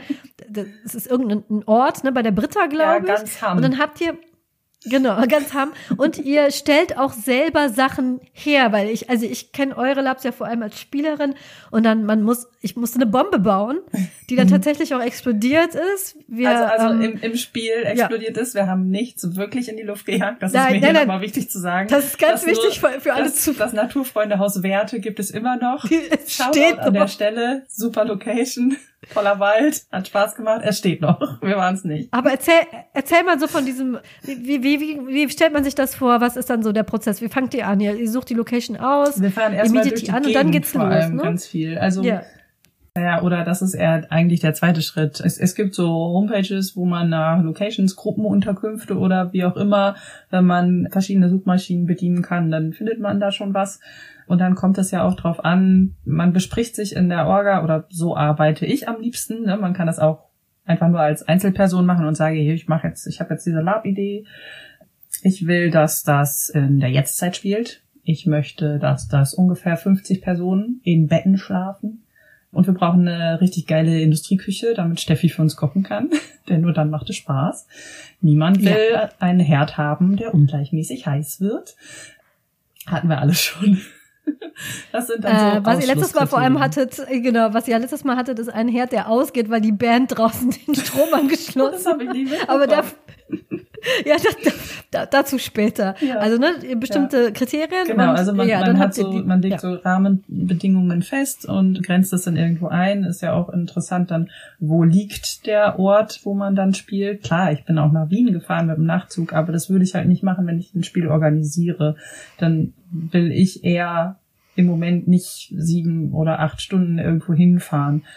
Der Fundus, hast du schon angesprochen, für mich ist es auch relevant, dass der irgendwie die Sachen, die wir da brauchen, also aus dem Fundus des Vereins kann man sich Dinge ausleihen, wenn man vom Verein unterstützt Live-Rollenspiele organisiert. Das sind Techniksachen, das ist, das ist Lichttechnik, Nebelmaschinen, Stoffe in verschiedensten Farben, in verschiedensten Qualitäten, Spinnweben, Props, ne, Requisiten, LED-Kerzen, all so ein Gedöns, alles Mögliche und oder auch schöne Whiteboards für den Fundus, sehr, sehr wichtig. Für vor Ort, wenn man mit den NSCs hier die Taktikbesprechung, wie machen wir das mit dem nächsten Plotschritt, der kommt von welcher Ecke rein, so warte, ich zeige euch das mal eben an dem Kanban-Band, äh, an dem schönen Whiteboard. Naja, also manche machen das so, andere benutzen das Whiteboard einfach, um die Spieler und Spielerinnen Charaktere da aufzuhängen, wo dann steht hier, das und das wollen wir mit denen und denen machen zum Beispiel. Und dann, ja, hat man so ein paar Sachen ausgewählt, ein paar Locations und dann finde ich das immer sehr wertvoll, wenn man wirklich mal hinfahren kann und sich alles vor Ort zeigen lässt von den Leuten, die das so vermieten, weil man dann ein besseres Gefühl bekommt. Ich habe schon Locations besichtigt, die waren auf dem Papier und auf den Fotos super cool. Dann waren wir aber da und haben gesehen, oh, aber die Nachbarschaft ist hier aber schon echt dicht dran, ne? Ach, das ist ein okay, Wanderweg, so der wirklich viel benutzt wird, der hier direkt neben dem Gelände lang geht. Oh, ach so, um 22 Uhr sollten wir draußen still sein. Ja, gut, danke. Wir gehen dann wieder und mieten dich nicht hier. Mieten die Location eben nicht. Also, wo man eben vor Ort nochmal ein anderes Gefühl kriegt für was geht und was geht nicht. Dann schrumpft die Liste nochmal wieder zusammen. Und wenn man es dann, wenn es irgendwie Klick macht, wie weiß ich nicht, wir haben schon in ganz verschiedenen Locations gespielt, wie der Burg Hessenstein oder hier das Naturfreundehaus Werte war wirklich ganz zauberhaft dann sind wir vor Ort und sind unterwegs und dann fallen uns auch gleich Sachen ein. Hier, da, da können die Spieler und Spielerinnen schlafen. Hier, da bringen wir die NSCs unter. Ah, da ist noch der zweite Ausgang. Wir haben ein extra Waschbecken in dem Raum. Dann machen wir hier unsere Requisiten rein. Das wird unser Fundus vor Ort. Ja, super. Ah ja, hier von der Seite könnten die Spinnen kommen. Ja, alles klar, gut. Hier, da ist so ein, so, so ein kleines Loch im Zaun, da kommen wir durch. Da müssen wir nicht viel abhängen. Irgendwie so, ne? Und dann läuft's. dann macht man einen guten Plan. Meistens braucht man noch einen Grundriss. Die Zimmer, ne, wer kann wo pennen. Wir machen ja auch immer so Safety First. Evakuierungspläne mussten wir zum Beispiel immer schon machen, ja. schon vor Corona auf der Hessenstein. Die wollten sogar wissen, wer schläft in dem Bett oben, wer schläft in dem Bett unten.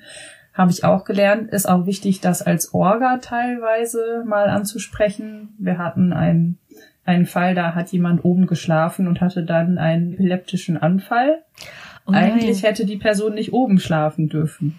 Also ja. ja, ist dann alles gut gegangen. Also ja, mit Krankenwagen, Krankenhaus und so, aber äh, da hat sich dann bezahlt gemacht, dass wir alles auf der Sani-Karte hatten, ne, für die SanitäterInnen, die dann kamen hier. Das ist der Notfallkontakt, das ist die Telefonnummer, das und das sind die wichtigen Dinge, die uns die Person genannt hat. Und dann, jo, alles gut gegangen nochmal. Aber ähm, ja, es, es passieren wirklich, es ist eine Ausnahmesituation, wenn man beim Live-Rollenspiel ist. Das habe ich schon oft ja. mitbekommen von unglücklich gefallen auf eine Baustellenbarke, zack, Arm gebrochen. Oder Aha. ach, keine Ahnung, ganz, ganz verschiedene Sachen. Aber ja, so ist das eben, ne? Das ist so ein bisschen wie ein sehr besonderes Hobby. Leute schlafen wenig, Leute haben extreme FOMO, sobald sie ins Bett gehen, also Fear of Missing Out, wollen halt alles mitbekommen, schlafen sehr wenig, haben viel Adrenalin, gehen auch mal über körperliche Grenzen so ein bisschen hinweg vielleicht oder schätzen das manchmal falsch ein. Also man, man lernt sich über Lab-Veranstaltungen auch schon ein bisschen besser kennen, was so eigene Grenzen angeht und, und die eigene Belastbarkeit auch. Und ja, und manchmal geht's halt ein bisschen schief. Das gehört auch irgendwie dazu. Und, und mein Job als Orga ist halt, die Veranstaltung möglichst sicher zu machen, sowohl psychisch als auch physisch. Ne? Und da gibt's so ein paar Sachen, die man auch beachten muss. Aber du bist über die Lab Location ja reingekommen. Also ja, so wählen wir, so wählen wir Lab Location daraus. Und dann ist da noch ein ganzer anderer Rattenschwanz, den man so als Orga oder als veranstaltende Person bedenken muss. Was ich bei euch immer so beeindruckend finde, ist das, was ihr auch äh, bastelt. Also wie die, diese Bombe, nein, es ist keine echte Bombe gebastelt worden, aber ich habe ein, ein, eine, quasi einen Kasten bekommen mit etwas, was wie eine Bombe aussah und musste dann bestimmte Drähte verbinden und dann hat das in bestimmten Farben geleuchtet. Ich habe auch mal ein Magieportal, äh, nee, nee, kein Portal, einen Bannkreis gefunden. Und wenn man da bestimmte Steine hingelegt hat, hat der geleuchtet in einer bestimmten Farbe. Mhm. Ich hatte schon, hm, ach, ja, ne, ne, in, einem, in einem anderen Lab gab es eine, gab es bestimmte Bannsteine, die um das Gebäude herum ausgelegt wurden. Nur wenn alle intakt waren, war innen dann eine Lampe, die grün war. Und mhm. wenn die mhm. dann rot war, wussten wir alle, oh, oh, da ist irgendein Bannstein kaputt. Ja, ja. Also die, die Kreativität, die so befeuert wird von, von Labs, finde ich immer unglaublich. Auch jetzt nicht nur von der Spielleitung, sondern auch die Leute, die hingehen die sich dann die Kostüme teilweise, die Rollen, ja. die sie sich ausdenken, was ich da schon alles gesehen habe, was, was sich Leute, Leute gebastelt Aufwand haben. betreiben, ist der Shit. Das ist wirklich krass. Also ja klar, als als Orga, als Spielleitung denkst du dir halt einen Plot aus und um die Immersion perfekt zu machen oder eine möglichst dichte Atmosphäre zu schaffen, wäre es halt super cool, wenn man wirklich mit Dingen auch interagieren kann und das eine Auswirkung hat. Ich weiß noch, da war ich selber SC, aber es war ein sehr prägender Moment. Da durfte ich das erste Mal etwas wirklich zerschlagen mit einem Hammer und dann waren da drin Metallklumpen, die konnte man gießen zu einem Schmuckstück und das war sehr wichtig, das wollten alle klauen. Aber ich, ich, ich wir saßen über dem, über dem Feuer und haben halt Zinn gegossen.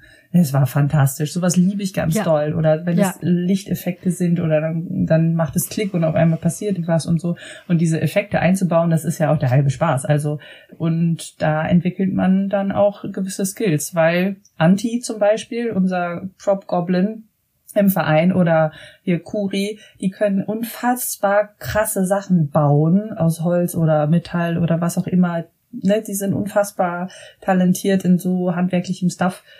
Und dann hast du auf einmal Kristalle, die aussehen, als wären sie als Obs aus Obsidian, aber auf einmal leuchten sie grün oder keine Ahnung. Ja, super coole Sachen, die halt dabei helfen, diese Vorstellung, da passiert jetzt etwas Magisches, Mechanisches oder etwas wirklich Bedeutsames, ja, dann das wird ja, durch diese Requisiten ja sehr, sehr unterstützt. Und ja, ein, ein paar von diesen Requisiten haben wir im Fundus oder bauen sie dann halt extra für diese Veranstaltung, weil je nachdem, was für ein Setting, brauchst du halt verschiedene Sachen. Bei kleine Ängste zum Beispiel sind es sehr viele bizarre Dinge. Also ich wusste nicht, was ja. alles mit Gartenzwergen möglich ist oder mit Barbies.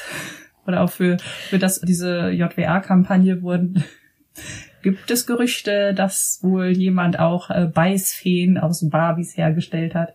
Die sahen wirklich täuschend echt aus. Oder eine Alraune in einem, in einem Terrarium im Badezimmer der Ravenclaws und an der Klinke hingen dann immer so zehn Ohrenschützer. Nur damit durfte man halt in das Badezimmer gehen, damit man ne, nicht geschädigt wird im Spiel. ja, Dinge, die, und das haben, also die Alraune hat eine Spielerin, die liebe Mary, gebastelt und mitgebracht und, und das sind auch unfassbar coole Sachen einfach, die auf einmal passieren, wo man dann denkt, ach, wo, wo, wo kommt diese Alraune her? Ach so, ach so, ah, wir ziehen immer jetzt auch Ohrenschützer an, bevor wir aufs Klo. Na ja, das machen wir jetzt auf jeden Fall. Gut, danke. Ha, super cool. Im 1920er Lab hattet ihr ein, ein, ein Telefon, also ein mm. altes Drehscheibentelefon, was die, was man tatsächlich benutzen das konnte. Wo dann, äh, ja, ja, hatten wir. Eine, eine Spende ja. vom, vom lieben Jens. Und Katrins Mann, der Jürgen, der hat es wieder irgendwie diese zwei Telefone verbinden können mit einem Kabel, was vorher nicht da war. Und es hat bis nach draußen, wir haben das Kabel nach draußen verlegt und dann in diesen einen Container, in dem der, die Requisiten, also der Fundus vor Ort war. Ähm, das Problem war, das ging immer nur eine Seite. Also wenn ihr das, ihr konntet es, ihr konntet es klingeln hören, wir konnten es bei euch klingeln lassen, aber andersrum halt nicht. das, das hat zu Hause alles noch funktioniert. Aber dann hat es aufgebaut oh und dann beim Test, du, das klingelt immer nur auf der einen Seite. Oh nein, wie machen wir das jetzt? Aber es hat irgendwie funktioniert. Ihr habt dann halt immer, wenn, wenn SpielerInnen telefoniert haben, von drinnen nach draußen der SL kurzen Wink gegeben. Und dann konnten wir schnell zu dem anderen Telefon und lustig mit euch telefonieren. Das war super. Ich habe ja, sehr gerne Telefondienst geschoben. Das war sehr witzig. Ich habe tatsächlich selber nicht ein einziges Mal telefoniert, aber ich habe ganz viele tolle Telefonate mitbekommen. Also ihr seht, die Möglichkeiten sind da endlos. Ich weiß auch von Labs, ich war da noch nie auf welchen, die die Immersion wirklich auf die Spitze treiben, die dann aber auch dementsprechend mhm. teuer sind. Die es gibt Labs auf Schiffen, auf Schulschiffen. Oh, das möchte ich so gerne die, mal.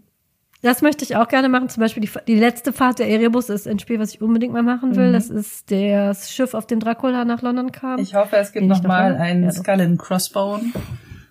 Ja, Piratenlabs. Also die letzte, es gibt eins auf einem Raumschiff, was mir mir wurde das erzählt, das ist nicht in Deutschland, das ist in Russland, glaube ich, gewesen. Auf einem echten die tatsächlich Raumschiff? das wie bitte? Auf einem echten Raumschiff. Das klang Auf einem so. echten Raumschiff, ja, genau. Nein, nicht ganz. Aber tatsächlich wohl so, dass man dann auch wirklich auf so einer Brücke, wenn man da die Knöpfe mhm. gedrückt hat, dann sind da wirklich Dinge passiert. Man konnte Alarm auf, auslösen. Ja, und wenn das Star Trek Lab, das gab's auch ja, in Deutschland genau. schon mal. Ja. Ja. Habe ich auf der und, Spielemesse mal oder auch da mal gesehen, die hatten sowas aufgebaut. Das war schon cool. Ja. Und beim also, Mittelpunkt also, dieser sehr großen, entschuldige, ich unterbreche dich ständig. Nein, alles gut. Ich unterbreche meine Gäste auch. Ah, das ist alles in Ordnung. Der auf, Max schneidet das alles raus. auf dem Mittelpunkt dieser sehr großen Lab-Konferenz, die es so ab und zu mal gab, da war ich auch mal, die hatten auch in einem Raum halt so eine Brücke simuliert mit vielen Knöpfen und Bildschirmen und es war verbunden und man, das war dann wie so ein äh, Escape Room-artiges Ding. Genau. Da konnte man halt für eine Stunde rein und musste halt so ein Manöver machen mit anderen Leuten zusammen und so. Das war schon cool. Ja, es gibt das Social Season. Das ist ein Regency Lab, da spielt man in der Welt von Jane Austen. Da bekommt man tatsächlich auch das Kostüm gestellt, damit alles zusammenpasst. Ja, da bekommt man auch eine, das ist so bei der letzten Fahrt der Erebus auch so, da bekommt man dann eine Rolle vorgegeben. Da mhm. äh, Ne, die haben begrenzte Plätze, begrenzte Rollen zu geben und da sind die Vorgaben recht streng, aber es ist halt, das kostet dann auch mal um die 300, 400 Euro aufwärts mhm. am Wochenende, da muss man sich schon überlegen. Also das ist sowas, was bei mir im Moment tatsächlich einfach vom Geld her nicht drin ist. Ja, das ist Dann, dann mache ich lieber drei, vier kleinere teuer, Cons. tatsächlich, ja. ja. Aber ich meine, klar, die Kosten für so ein Labo können auch schnell in die Höhe schießen, weil ja. das findet dann nicht in der im Schullandheim Dötlingen statt, sondern in einem Haus, das halt angemessen für die Atmosphäre, für dieses Setting genau. ist, das auch entsprechend unterstützt. Es gab auch schon mal dieses Mafia Lab. Ich weiß nicht, hat das ich weiß es nicht mehr genau, wer das organisiert hat, aber da gab es einen Swimmingpool und alles. Oh. Oder ein Billardraum. Also, also entsprechend luxuriöse Ausstattung der Location treibt natürlich auch die Preise, die man als teilnehmende Person bezahlen muss, in die Höhe. Und auch was dann teilweise an an Kulisse gebaut wird oder auch an, an Props, also so Sachen oder Kostüme für die NSCs und so weiter. Oder wenn du Sachen gestellt bekommst. Ich war zum Beispiel einmal Teilnehmerin beim Tales Inside. Da werden auch die Rollen vorgeschrieben. Da habe ich auch den die Klamotte gestellt bekommen, was gut war, weil ich habe nur eine Woche vorher den Platz bekommen. Ich bin quasi auch total spontan nachgerutscht und war dann Security in diesem Bunker-Setting, so nach dem Motto, wir sind die letzten 100 Menschen auf der Erde, wir haben ein krasses Kastensystem und hier ist der Reaktor, der dauernd Beep, Beep, Beep macht in der Nacht und die Leute verstrahlt. Das war auch eine sehr krasse Erfahrung. Also ich habe mir vorgenommen, immer mal wieder so bisschen meine normale Lab-Comfort-Zone zu verlassen und mir dann so spezielle Settings rauszusuchen, die im Idealfall nicht so super teuer sind, weil ich mir das auch nicht immer leisten kann. Und da habe ich schon wirklich ganz fantastische Erfahrungen gemacht. Also Tales in Zeit war sehr, sehr interessant. Es hat auf jeden Fall, ja, es war außergewöhnlich, muss man sagen, auch alleine von dieser Kulisse, von dieser riesigen Halle und was die alles aufgebaut haben. Es war krass. Und oder das Sanctuary, da war ich 2021, das war in der Dre in Dresden in der Veranstaltungskirche, die es dort gibt. Und zwar nur einen Tag lang. Irgendwo anders in der Stadt gepennt. Da habe ich mir halt mit anderen Teilnehmenden so, so eine Wohnung geteilt für das Wochenende oder für den Samstag. Aber diese Kirche, auch was sie mit dem Licht und dem Sound da gemacht haben, meine Güte, das war der Hammer. Wir haben postapokalyptisch gespielt, aber so richtig auch weißt du, die Teufel klopfen an die Kirchentür oh. und dann in dieser großen Veranstaltungskirche alles sehr viel mit rotem Licht und ja, ja. da habe ich das erste Mal auch diese Dreiaktstruktur kennengelernt ja. im Sinne von im ersten Akt gibt es nur verbal oder nur verbale Gewalt, im zweiten Akt also gespielt natürlich alles, ne, in ja. deiner Rolle. Im zweiten Akt gibt es auch mal physische Gewalt, da wird sich auch mal angegangen. Und im dritten Akt gibt es auch letale Gewalt, da können die Charaktere auch zu Tode kommen. Aber alles so gestaffelt und sehr eskalierend, aber mit Absicht. Und es endete natürlich damit, dass alle Charaktere sind, glaube ich, draufgegangen und wurden dann aber von ihren Engelchen wohin gebracht, entweder oder, ne? Nach oben oder nach unten. Ja, ja. Und ach, das war schon sehr, sehr cool. Die, äh, diese Kirche als Kulisse war schon echt krass. Ich muss auch sagen, ich versuche auch meine Komfort so ein bisschen zu verlassen. Angefangen habe ich ja in im Wizarding World und am Anfang bewegt man sich dann eine, also man kriegt dann auch weitere Labs aus demselben Kreis quasi empfohlen und guckt, sieht dich auch erstmal an und hätte ich jetzt unendlich viel Budget und vor allem unendlich viel Zeit, würde ich, würde ich alles mitmachen. Mhm. Alles. Ich kenne auch durchaus Leute, die fahren zehnmal im Jahr auf, auf Con. Ich finde auch diese, also nicht falsch verstehen, ich finde diese Preise für so Sachen wie Erebus und Social Season absolut gerechtfertigt. Ist immer so ein bisschen wehmütig. So, wenn ich könnte, würde ich das machen. Aber für mich ist im Moment ne, eher entweder zwei, ja. drei kleine oder eben so ein fettes. Und ich muss auch sagen, so sehr ich das mochte ja. und auch mag, in diesem Wizarding World Setting mhm. zu spielen, habe ich das ja vor allem auch gemacht, weil ich mich da gut auskenne und erstmal sicher gehen wollte, so, okay, das, das ist das, wo ich weiß, wenn ich nachts geweckt werde und mir wird ein Zauberstab in die Hand gedrückt und jemand greift mich an, dass ich so grob weiß, wie ich mich verhalten soll. Inzwischen traue ich mich auch so ein bisschen mhm. raus. Mhm. Ganz die Komfortzone verlassen habe ich noch nicht, aber ich wollte mich dieses Jahr auf jeden Fall jetzt nicht auf, wie ich das jetzt die letzten Jahre gemacht habe, im Prinzip auf drei Labs anmelden, die mehr oder weniger dasselbe Setting nur in blau, grün, gelb haben, sondern mich so ein bisschen mehr umgucken und das auch ein bisschen mehr streuen mhm. und vor allem auch schauen, ja, wo ist meine Komfortzone als Spieler, als Spielerin? Was ich festgestellt habe, dass ich keine Labs mag, wo es kein Hoffnungsschimmer gibt. So Settings, wo Mhm. Wo es immer, immer weiter dunkler wird, immer düsterer. Das, das kann super krasses Spiel fordern. Mhm. Das kann eine ganz tolle Erfahrung sein. Aber ich habe für mich selber festgestellt, davon gibt es in der Welt um mich herum schon so viel. So einen kleinen Hoffnungsschimmer möchte ich gerne haben. Ich habe Labs gerne, wo alle so zusammenarbeiten an einer Sache. Mhm. Und es müssen sich nicht alle kuscheln und lieb haben. Können auch verfeindete Fraktionen, ja. die am Schluss zusammenkommen gegen eine, gegen einen Gegner zum Beispiel, finde ich super ja. als Konzept. Aber dieses Intrigenspinnen zum Beispiel finde ich furchtbar anstrengend, habe ich für mich festgestellt, als ich diesen bösen Charakter gespielt habe und andauernd immer nur drüber nachzudenken, wie kannst du diese Leute jetzt für dich ausnutzen? Wie kannst du diese Situation so drehen, dass ich für dich, ich, es war ein großartiges Spiel, es hat super Spaß gemacht, aber es möchte ich nicht nochmal machen, weil es einfach mental für mich so anstrengend war. Mein Gott. Ja. Ja, es ist auch super anstrengend, sobald die Rolle so weit von deinem natürlichen Charakter entfernt ist, das ist dann ja die, die extra Leistung sozusagen, die man ständig erbringt, während man die Rolle verkörpert. Die möchte man ja auch gut verkörpern. Sie soll einem ja auch abgenommen genau. werden. Und ne, Stereotype im Lab spielen ja eine große ja. Rolle. Tropes. Ähm, ne, wenn Tropes ja. spielen eine super große Rolle im Lab.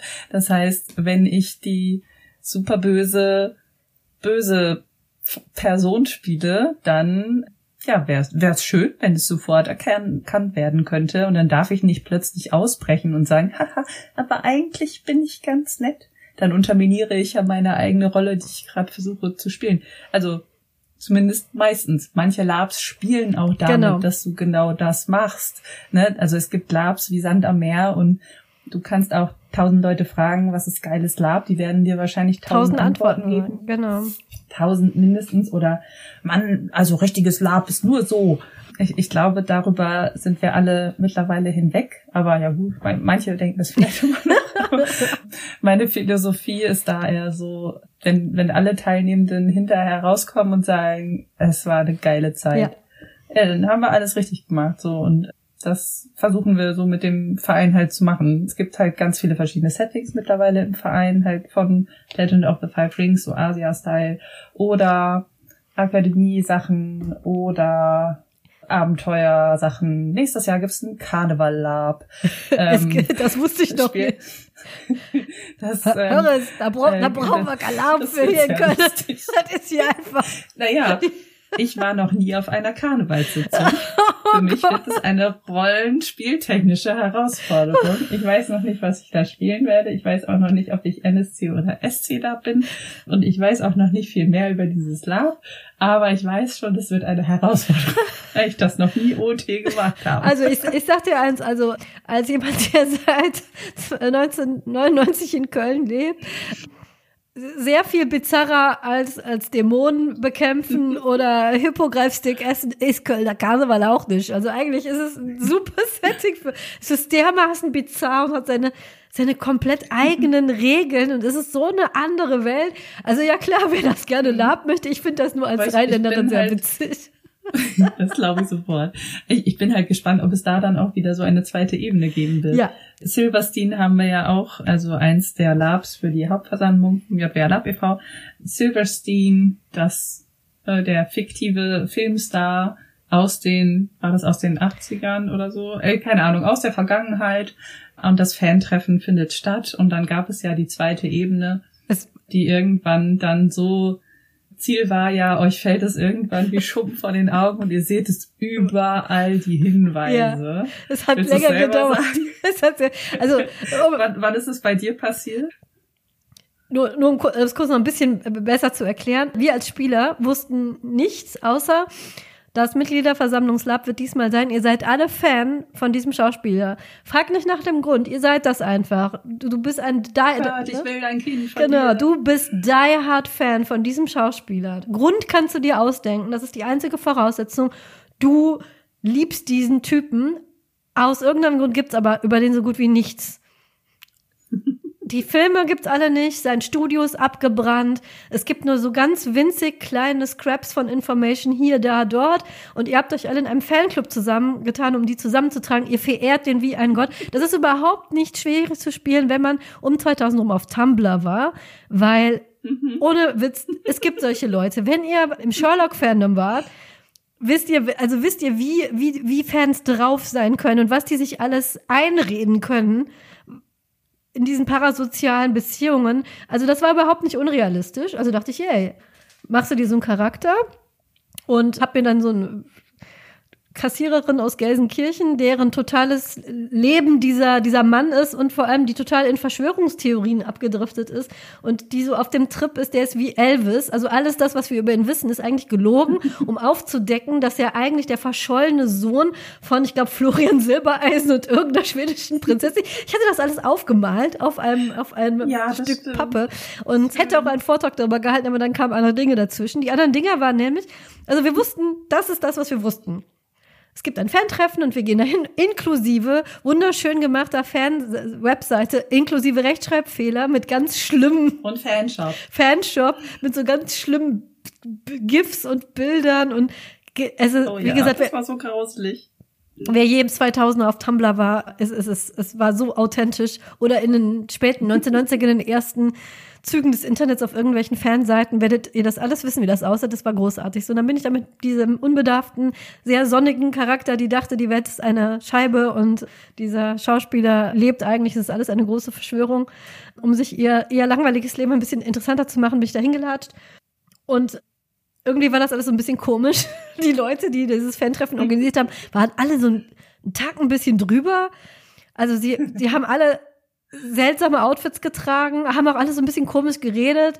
Die, die, die uns am Anfang begrüßt hat, hatte so eine Bikerjacke an und hat immer gesagt, dich mag ich, dich nehme ich später mal mit. Und ich dachte, wohin willst du mich mitnehmen? Aber okay, weißt du, ich bin ja offen, ne? Jeder hat so seine, jeder, jedes Individuum ist, ist wertvoll. ne?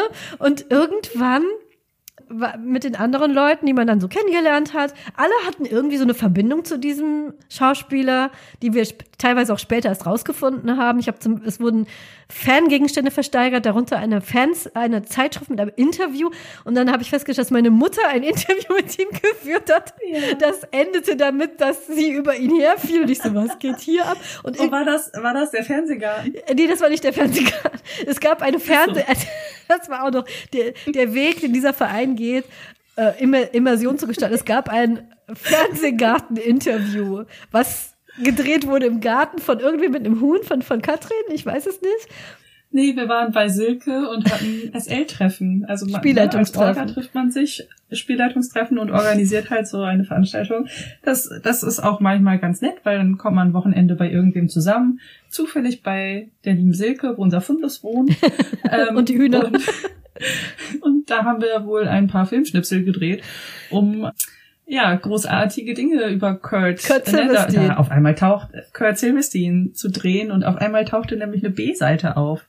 Eine B-Seite vom Original Fernsehgarten. Natürlich haben die nachgedreht. Ja. Das war ein Spaß ohne Ende. Und die B-Seite beinhaltet halt nur Szenen, die halt völlig, die natürlich nicht im regulären Fernsehen gezeigt werden können. Kurts Schulter ist die ganze Zeit zu sehen. Das war eine Silber eine angesprüht. Schaufensterpuppe, die silber angesprüht war, damit sie schön glänzt. Und man hat dann immer nur die interviewende Person gesehen. Die wechselte dann auch, weil sie halt leider Kurt im Laufe des Interviews immer mehr verfiel und irgendwann vom Security, von der Security-Person weggebracht werden musste, damit sie Kurt nicht, ja, vor den Kameras sehr gern hat. Ja, das, Oder, ähm, ja. ja, Oder- oder, das Kamerakind, das war auch sehr Das. Kamerakind Mike, das war, wir hatten ein Kamerakind, das war einfach nur Katrin auf den Knien, es war, ja, und ein Huhn, was, was, was durch den, also, Nee, es war Kaba auf den Knien. Ja, ah, Kaba. Aber ja, mhm. auf jeden Fall hat es super viel Spaß gemacht. Das Also seht ihr, ne, so Fernsehgarten-Interviews wer- werden fingiert für sowas. Es, es, es, und das wurde uns dann vorgespielt. Und irgendwie war alles so komisch seltsam, aber wir haben den Finger nicht draufgelegt. Was ist daran seltsam? Und warum sind diese Leute, die diesen Fanclub organisieren und die hier rumlaufen, so komisch? Irgendwas stimmt hier nicht. Jeder, der mit diesem Mann in Kontakt kam, verlor die Kontrolle.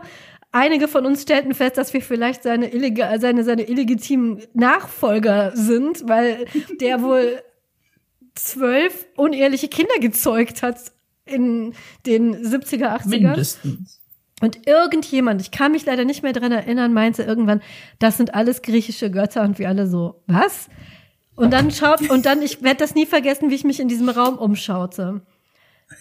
Der Typ, der die ganze Zeit rumlief und allen Alkohol nachgeschenkt hatte, auf den Weinflaschen stand Bacchus drauf, also der Gott des Weines. Ja.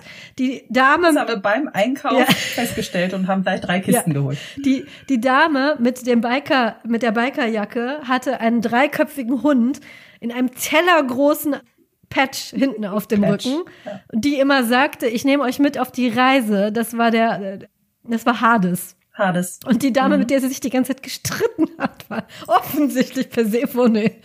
Und dann, ich, ja. die Dame, die immer sehr kluge, weise Sprüche von sich gab, hatte eine, äh, haben wir festgestellt, hatte eine Eule als, als Anhänger. Und auf einmal saßen wir da und dachten so, was geht denn hier auf einmal ab? Und dann stellte sich heraus, dass Kurt Silverstein, der, es war der Gott Amor, der keine Lust mehr hatte aufs Leben im Olymp und auf die Erde ging und man sich so eine richtig geile Zeit gemacht hat, bis sie ihn im Prinzip einfing. Und dann wollte, wollten die Götter ihn zurück in den Olymp bringen und die, wie hießen sie? Ikonoklasten wollten alle Götter Ja. eliminieren und wir, die Kassiererin aus Gelsenkirchen und all ihr, die Leute, die, die angereist sind, um einfach nur ein Fanclub-Treffen zu machen, saßen mittendrin mit Leuten, die sie auf einmal umbringen wollten und mussten dann damit irgendwie zurechtkommen. Und das war einerseits. Sie wollten euch nicht nur umbringen, die Götter und Göttinnen Genau. wollten prüfen, ob die Nachfahren denn würdig sind, in den Olymp Genau. aufzusteigen. Und das war Damit ihr am, am Nektar und Ambrosia Genau. Und wurden dann selber so zu Halbgötter und Göttinnen. Und das war, Mhm. ich wusste ja überhaupt nicht, was mich da erwartet. Und musste dann nicht nur ich selber auf einmal mit diesem neuen Setting klarkommen, sondern auch, wie reagiert denn jetzt mein Charakter? Das ist ja eine ganz normale Frau mit einem ganz normalen, Ja. eher langweiligen Leben, die sich immer diese Theorien ausdenkt, Da war sehr viel Fantasie. um sich, genau, um, um, und dann stellt die alle fest, alle, die Realität ist noch viel abgedrehter als alles, was sie sich jemals ausgedacht hat. Und mein Charakter ist dann zu dem Schluss gekommen, ihr könnt mich alle mal. Ich gehe weder mit euch mit, noch gehe ich mit euch mit. Aber warum willst du denn nicht in den Olymp? Schau dir die Leute an.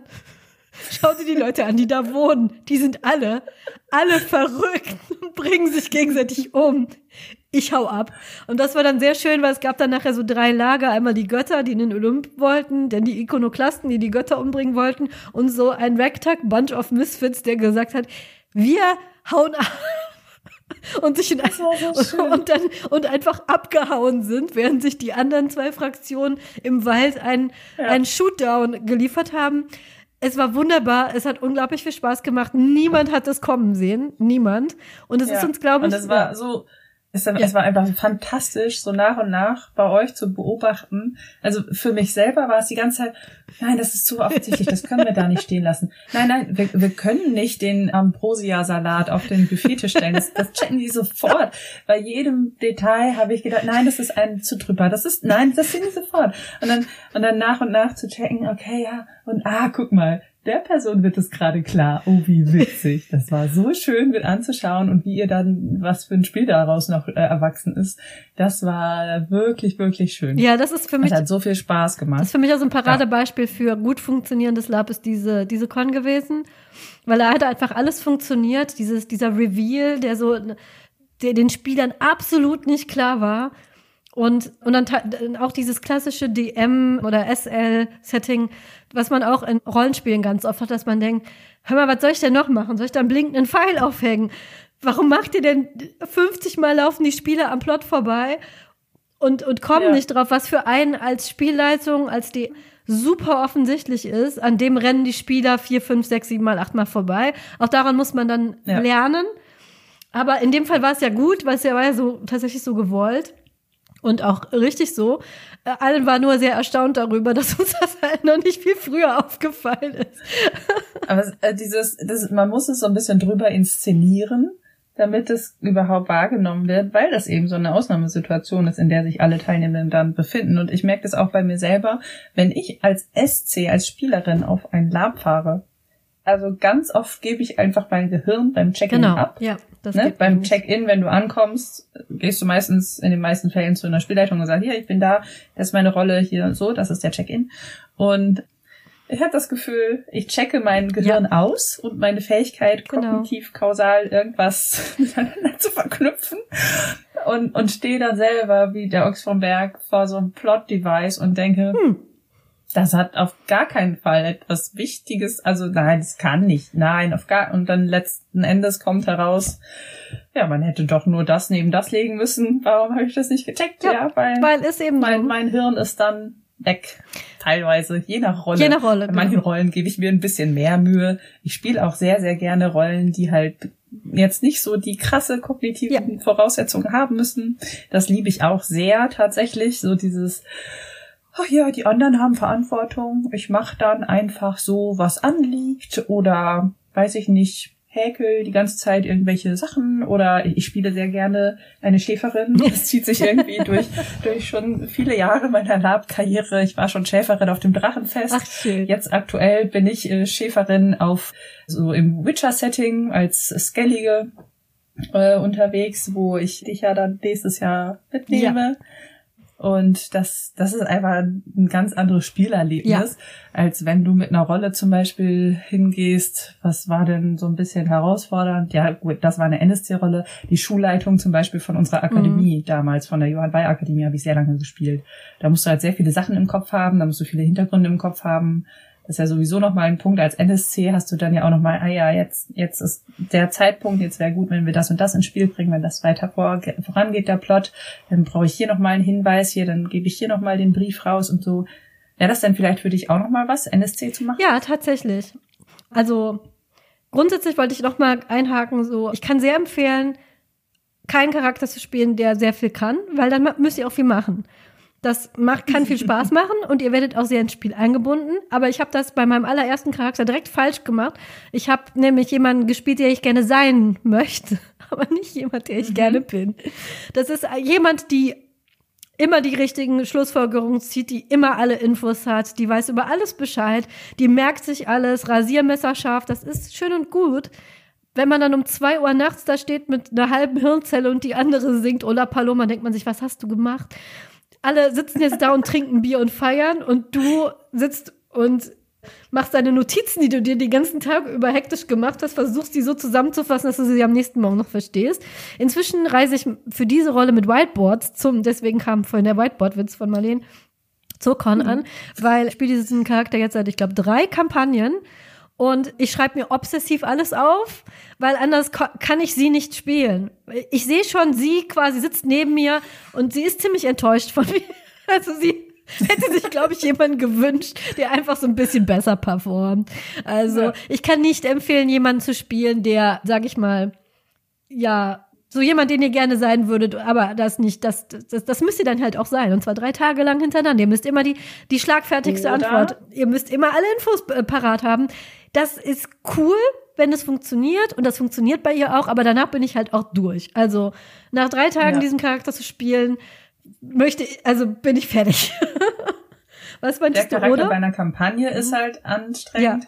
Eine Möglichkeit ist das ja auch, wenn man etwas spielt, was sehr weit von sich selbst entfernt Ja. ist, weil das für mich ist es anstrengend dann, wenn, wenn Rollen sehr nah an mir dran sind oder ne, so irgendwie so chillige Wohlfühlcharaktere, Mhm, die genau. aber natürlich auch gerne was mit Plot zu tun haben und so, ein bisschen Abenteuer erleben, aber jetzt nicht super krasse Rätselmäuse oder so. Ähm, Die super ich krasse hasse OT, hasse ich Rätsel. Das ist, ich hasse das. und dann im Lab erst recht oder so, ne? Oder keine Ahnung. Was wollte ich sagen? Warte kurz. Genau. Äh, wenn man Charaktere spielt, die sehr weit von sich selbst entfernt Ja. sind, weil das sehr, sehr anstrengend sein kann, auch mental vor allem, und dann ist man mit Schlafmangel schnell Ja. an der Grenze. Oder man baut halt das Scheitern explizit ein. Ein, genau. Ja. Ein guter Freund von mir, der liebe Lars, baut zum Beispiel regelmäßig Charaktere, aber meistens dann sind die bei einer Veranstaltung Genau. dabei, so ein One-Shot eben. Die starten hoch und dann so Ja, so einen Charakter habe ich geht es. auch Dabei habe ja. ich eine Handbewegung gemacht. Ich habe gerade bemerkt, dass es in einem Podcast Genau, ist, eine von oben nach unten, zu machen, ja. um Dinge zu erklären. Von oben nach unten und dann geht es steil bergab und am Ende ist der Charakter so kaputt, dass du ihn nicht nochmal spielen kannst. Also äh, ne, so ein bisschen gucken, wie, wie lange spiele ich den Charakter denn eigentlich? Spiele ich den zehn Jahre? Spiele Spiel ich den den einmal? zwei Jahre? Und das hat auch ein total anderes Spielerlebnis. Ich bin voll der Fan von One-Shots mittlerweile, wobei auch gerne One-Shots, wo der wo ich nicht 500 Euro für eine Gewandung ausgeben Genau. muss. Viele Sachen kann man ja auch recyceln oder selber machen, Ja, aber das ist schon ganz cool. Oder eine Kampagne. Es hat beides Es hat so seinen beides Reiz, Reiz, weil über eine genau. Kampagne hast du, ich spiele einen Charakter, zum Beispiel einen, einen NSC-Charakter bei den Nalda, bei diesem Conquest of Mythodea. Und den gibt es seit 2014. Und ja, ich habe so ein bisschen Pause gemacht zwischendurch mal mit dem Charakter, aber ich kenne unfassbar viele Charaktere damit. Ich bin da sehr gut vernetzt und es gibt eine Geschichte, die wirklich lange ist und der Charakter hat auch quasi eine Laufbahn. Ich bin jetzt Kapitanöse, hier Kapitänin. Wuhu, ja, sehr Schiff. schön. Ja, es hat ähm, alles Vor- und Nachteile. So, ja. aber ne, dann, dann irgendwann wird der Trennungsschmerz auch immer größer. Ganz genau, der wird immer größer, ja. ja. Und dann ich, ich muss sagen, das mit dem Scheitern habe ich bei dem letzten, bei dem 1920er eingebaut, da habe ich ja diese Trickbetrügerin gespielt mhm. und habe explizit auch äh, der Spielleitung geschrieben, ich möchte, dass sie auffliegt. Ja. Sie soll damit nicht durchkommen ja. und sie kann spektakulär auf die Nase fallen. Sie ist darauf angelegt, dass äh, ihr, ihr, ganze, ihr ganzer Betrug zerfällt. Mhm. Und das hat auch wunderbar funktioniert. Ja, sowas mag ich auch. Play to lose. Und äh, es hat auch gar nicht tragisch geendet, sondern, sondern hatte sogar ein Happy, ein unerwartetes Happy End. Was ich immer empfehlen kann, ist, holt euch einen Buddy dazu und so ein Sparringspartner, der vielleicht einen Verknüpfungspunkt mit eurem Charakter hat, weil selbst die beste Spielleitung der Welt kann nicht immer überall ja. sein und dass ein Anfängerfehler, glaube ich, auf dem Lab ist, in der Ecke zu sitzen und warten, dass der Plot zu einem ja. kommt. Das wird er nicht tun. Eigeninitiative müsst ihr haben. Was ich als Rezept sehr empfehlen kann, bringt euch ein bisschen Plot mit und wenn es geht mit jemandem dazu, das habe ich, das habe ich jetzt schon öfter gemacht, weil dann habt ihr immer noch, selbst wenn ihr sonst nicht involviert werdet in den großen Plot, ihr habt immer noch ja. euren und das macht, das macht auch unglaublich viel Spaß. Und was ich auch sehr empfehlen kann, ist einen Charakter zu spielen, den nichts aufregen kann, an dem alles abgleitet, wie was an einer Ente. Das habe ich gemacht auf meinem. Ich wollte unbedingt, also so als Abschied, erste Folge Tropenhaus. Ne, es ist ein Thema, was mir sehr am Herzen liegt. Ich möchte das auch nicht nicht mehr machen, aber ich wollte einmal ein Akademiespiel mitgemacht haben, so ein richtiges Akademiespiel, so richtig mit in Häusern und im Schlafsaal schlafen. Einmal wollte ich das machen, das habe ich auch gemacht, ein, ein letztes Mal, um dann damit abzuschließen. Da habe ich einen Charakter gespielt, die eine Hausmeisterin, die einfach eine kölsche Hausmeisterin, die so komplett nach diesen kölschen Grundgesetzen lebt, et kütt wird kütt und jeder Jack ist anders und die absolut überhaupt nichts aufregen konnte.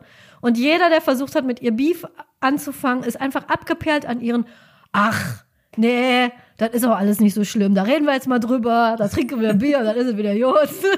Und egal was man versucht hat, ihr in den Weg zu schmeißen, ist einfach an, ja, entweder hat sie es ignoriert oder der wird das schon nicht so gemeint haben oder ah, der hat einfach nur eine schwere Kindheit gehabt. es war wunderbar entspannt, weil ich mich, äh, sie hat sich einfach, nichts hat sie angekratzt, alles ist an ihr abgeglitten und sie hat einfach immer immer das Positive irgendwie an irgendeiner Situation gesehen, selbst wenn eine riesengroße Spinne sie angegriffen ja. hat. Und das kann ich auch sehr empfehlen, so für drei Tage sehr mal abschalten. Es muss nicht gar nicht immer die großen Intrigen sein. Es kann sehr herausfordernd zu sein, einen Charakter zu spielen, den man nicht ärgern mhm. kann. Das ist nämlich eigentlich gar, das ist gar nicht so ja. einfach. Und zu deiner Frage mit den NSCs, ja, ich möchte das gerne machen. Ich möchte mal gerne NSC sein, weil ich auch Pen and Paper Rollenspiel gerne Charaktere spiele, die mir vorgegeben mhm. wurden. Also ich spiele sehr gerne meine eigenen. Ich spiele aber auch gerne welche, die mir gegeben werden. Und ich würde gerne mal so das aus der anderen Seite ja. sehen. Und ich halte mich jetzt nach, also ich bin ja immer noch, ich sehe mich immer noch als Lab-Anfängerin, aber ich halte mich jetzt nach vier Jahren und ein paar Kampagnen für in bestimmten Settings fähig genug, das auch zu schaffen. Und das, da glaube ich, ich weiß nicht, ob es nächstes Jahr was wird, aber spätestens übernächstes Jahr würde ich mich gerne mal in einem eurer Lab als NSCs, als NSC ja, bewerben. Es, es gibt auch Kampagnen, wo ich inzwischen sage, wie zum Beispiel die Akademiespiele, wo ich sage, da würde ich, wenn überhaupt, nur noch als NSC Es könnte sein, dass ich 2025 vielleicht ein Spiel organisiere. Dann oh. komme ich auf dich zu, sage ich mal. Du äh, hast ja meine Telefonnummer. ja. Ja, zu dem Thema NSC, ich, ich kann das nur super empfehlen und ich würde mich total freuen, wenn du NSC auf einer Veranstaltung machst, vielleicht auf einer, die ich organisiere, weil also NSC ist auch ein super Einstieg in, in das Hobby und, oder, wenn man das Hobby halt schon macht, ein, ein super Perspektivwechsel. Ich glaube, dass ich Spiel bringender für alle geworden bin, dadurch, dass ich auch mal die Perspektive eines NSC eingenommen habe. Weil als NSC ist der Job meistens Plot verteilen, Plot am Laufen halten, Infos weitergeben und so weiter. Und dann lernt man so ein paar Mechaniken, die haben mir auf jeden Fall auch als SC geholfen, mehr Spielspaß für alle mitzubringen und auch weiter zu generieren. solche Sachen wie, ja, dann lasse ich da mal diesen Brief fallen. So, das mache ich jetzt als SC auch. Ja. Weil ein, ein ja, Geheimnis, das, das nicht ja. rauskommt, ist ein schlechtes Geheimnis. Das muss ich mir dann das manchmal bei Kampagnenspielen wieder gleich wieder sehr, sehr häufig sagen. So, nein, jetzt darf es noch nicht rauskommen. Erst beim nächsten Spiel. Nein, nein, das lässt sich jetzt genau. noch nicht droppen. Weil ich schon mittlerweile so total die Brille habe, ich möchte gerne alle Infos so weit wie möglich streuen. Denn wenn eine Info nur bei einer Person landet, dann ist sie ganz schnell verloren. Oder wenn es nur einen Plotgegenstand ja. gibt, dann landet er unter dem Kopfkissen von dieser Einspielerin bis Sonntag früh. Hatten wir auch schon. Hatten wir schon alles, ja, ja. Naja, also NSC kann ich nur sehr, sehr empfehlen und ich kenne das so, dass man die NSCs auch immer sehr gut an die Hand nimmt. Es gibt Gespräche und, und Plotdokumente und ja, sehr, sehr viel Spaß im Fundus auf jeden Fall. Und, ja, das, äh, das ist ja. das, worauf ich mich am meisten freue, weil äh, ich, ich bin so eine äh, Kleiderschrankklapperin auch wegen begrenztem Budget bin ich noch nicht all in mit den Kostümen gegangen. Was jetzt im Frühjahr wird das erste. Lab, wo wir so richtig investieren in ein Familienzelt und in Kostüme für die ganze Familie. Und mich da so im Fundus mal so ein bisschen auszutoben, da freue ich mich das schon sehr drauf. Super spaßig, einfach so, vor allem für zum Beispiel Traumsequenzen, ne? Man, man gibt ein paar verschiedenen SCs über die Nacht hinweg so ein paar Visionen, Träume, was auch immer. Und dann spielst du in einer Nacht vielleicht sieben verschiedene Rollen. Und fünf Minuten vorher entscheidest du, ich zieh diesen Rock an mit der Perücke und Lars, warum habe ich jetzt einen Schnauzbart? Na gut, machen wir so. Okay, los. machen wir so. Und es ist auch mit der Maske dann irgendwie, wo man dann mit ein paar Pinselstrichen so krass anders aussieht oder dann setzt du die dümmste Perücke auf, die wir haben im Fundus und schon bist du Ansgar Krawutke. Es ist ähm, wirklich sehr, sehr lustig. Das, das mag ich auch sehr. Oder beim Auroren Lab letztens hatten wir, habe ich sehr viel gelernt darüber, wie man Wunden schminkt und so. Also wir sind da sehr viel eskaliert mit Darstellungen von ich muss verarztet werden, hilf mir, mein Arm ist abgebrannt oder so. Das sah schon richtig krass aus. Also da will ich nicht wissen, wie wir für die SCs aussahen, als wir da alle reingestolpert sind. Ähm, und das macht sehr viel Spaß. Kann ich nur jeder Person wirklich sehr ans Herz legen. Und ich glaube, dass du eine gute NSC wärst. Vielen Dank, vielen Dank. Das wir werden, wir werden es, wir werden es herausfinden gemeinsam, ja, höchstwahrscheinlich. Weil wenn ich NSC mache, dann, dann bei euch, weil das, das muss irgendwo sein, wo die Leute mich ein bisschen kennen, glaube ich. Also ich kann nur zum Abschluss sagen, wenn ihr jetzt gedacht habt, ui, das ist was für mich, aber äh, ich traue mich nicht, traut euch auf jeden Fall. Lab ist ein sehr einsteigerfreundliches Hobby, auch wenn es man bei manchen Leuten nicht so rüberkommt. Aber tatsächlich, die, die allermeisten Laper, die ich kenne, Laper und Laperinnen, sind mit offenen Armen auf mich zugegangen als Neueinsteigerin mit einer Engelsgeduld und ihr werdet immer jemanden finden, die euch oder der euch da an die Hand nimmt und euch das erklärt. Es gibt wirklich in jeder Geschmacksrichtung, in jeder Fandom, in jeder Richtung, die euch vorstellen könnt, irgendein Lab. Ich verlinke euch auch Ressourcen, wo ihr anfangen könnt zu suchen. Irgendwo bei euch in der Nähe wird es sicherlich eines geben und ich kann nur empfehlen, einfach mal hinzugehen und es auszuprobieren. Vielleicht vorher, die meisten Orgas machen es inzwischen über Discord oder ähnliche Zusammenkünfte, dass man sich mal zusammenschaltet, ein Telefon oder ganz altmodisch mal telefoniert, so wie ich das gemacht habe. Da kriegt man schon einen guten ersten Eindruck, wie die Leute so drauf sind. Und falls ihr auch nur den Funken eines Gedanken hattet während dieser Podcast-Folge jetzt, ob das wohl was für mich sein könnte, kann ich nur empfehlen, ja, probiert's aus. Außer, dass euch passieren kann, dass ihr feststellt, das ist doch nichts für mich, das ist das Schlimmste, was euch passieren kann. Und im besten Fall findet ihr nicht nur ein neues Hobby, sondern ganz viele tolle neue Leute in eurem Leben und lernt neue Dinge über euch selber, über eure eigenen Grenzen, lernt neue Sachen zu basteln, Sachen zu kochen und erfahrt Dinge über euch, die ihr vorher noch nicht wusstet. Und das ist doch das Beste, was, was einem passieren kann bei einem neuen Hobby. Ich bedanke mich sehr, Marlene, dass du gekommen bist und die Zeit genommen hast, über Labs zu reden. Und dass du hier zum, äh, zu, als Gästin in meinem Podcast warst. Ich hoffe, vielleicht kommst du ja noch mal wieder. Ja, danke. Wir können gerne noch über etwas anderes reden. Ich, ich rede immer sehr, sehr gerne über mein Lieblingshobby. Aber ja, was wir noch gar nicht so viel besprochen haben, sind Tropen im Lab.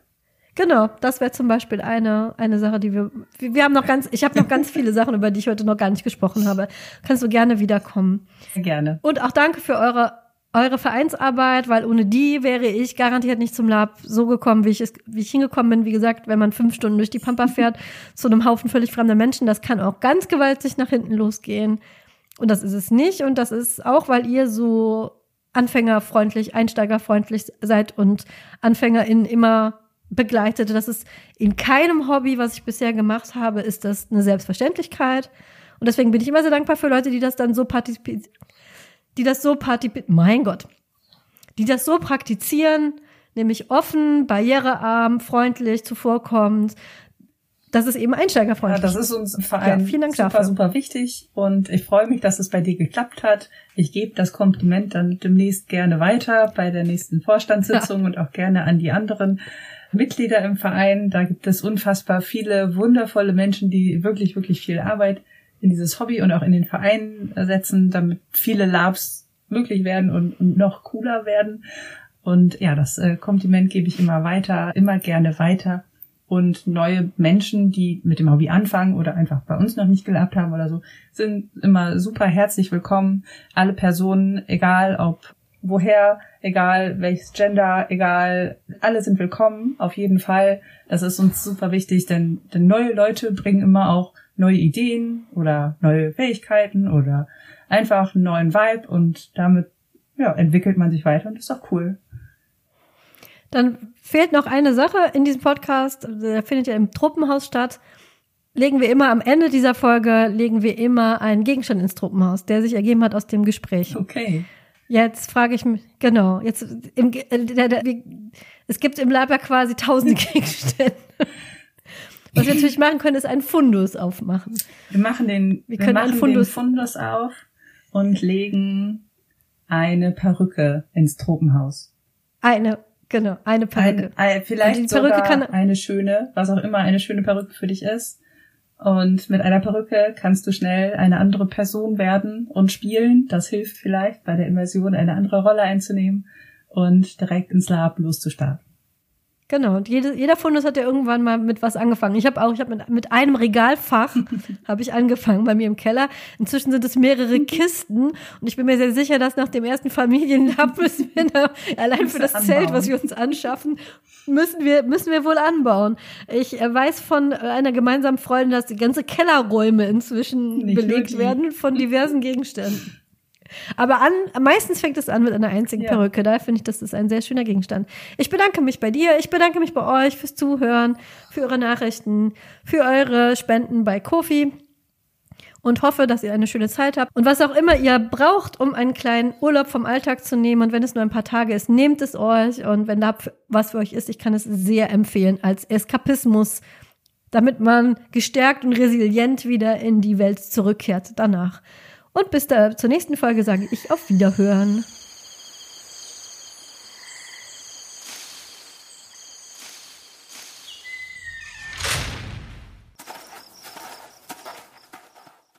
Dieser Podcast ist Teil des Netzwerks Die besten Podcasts der Welt.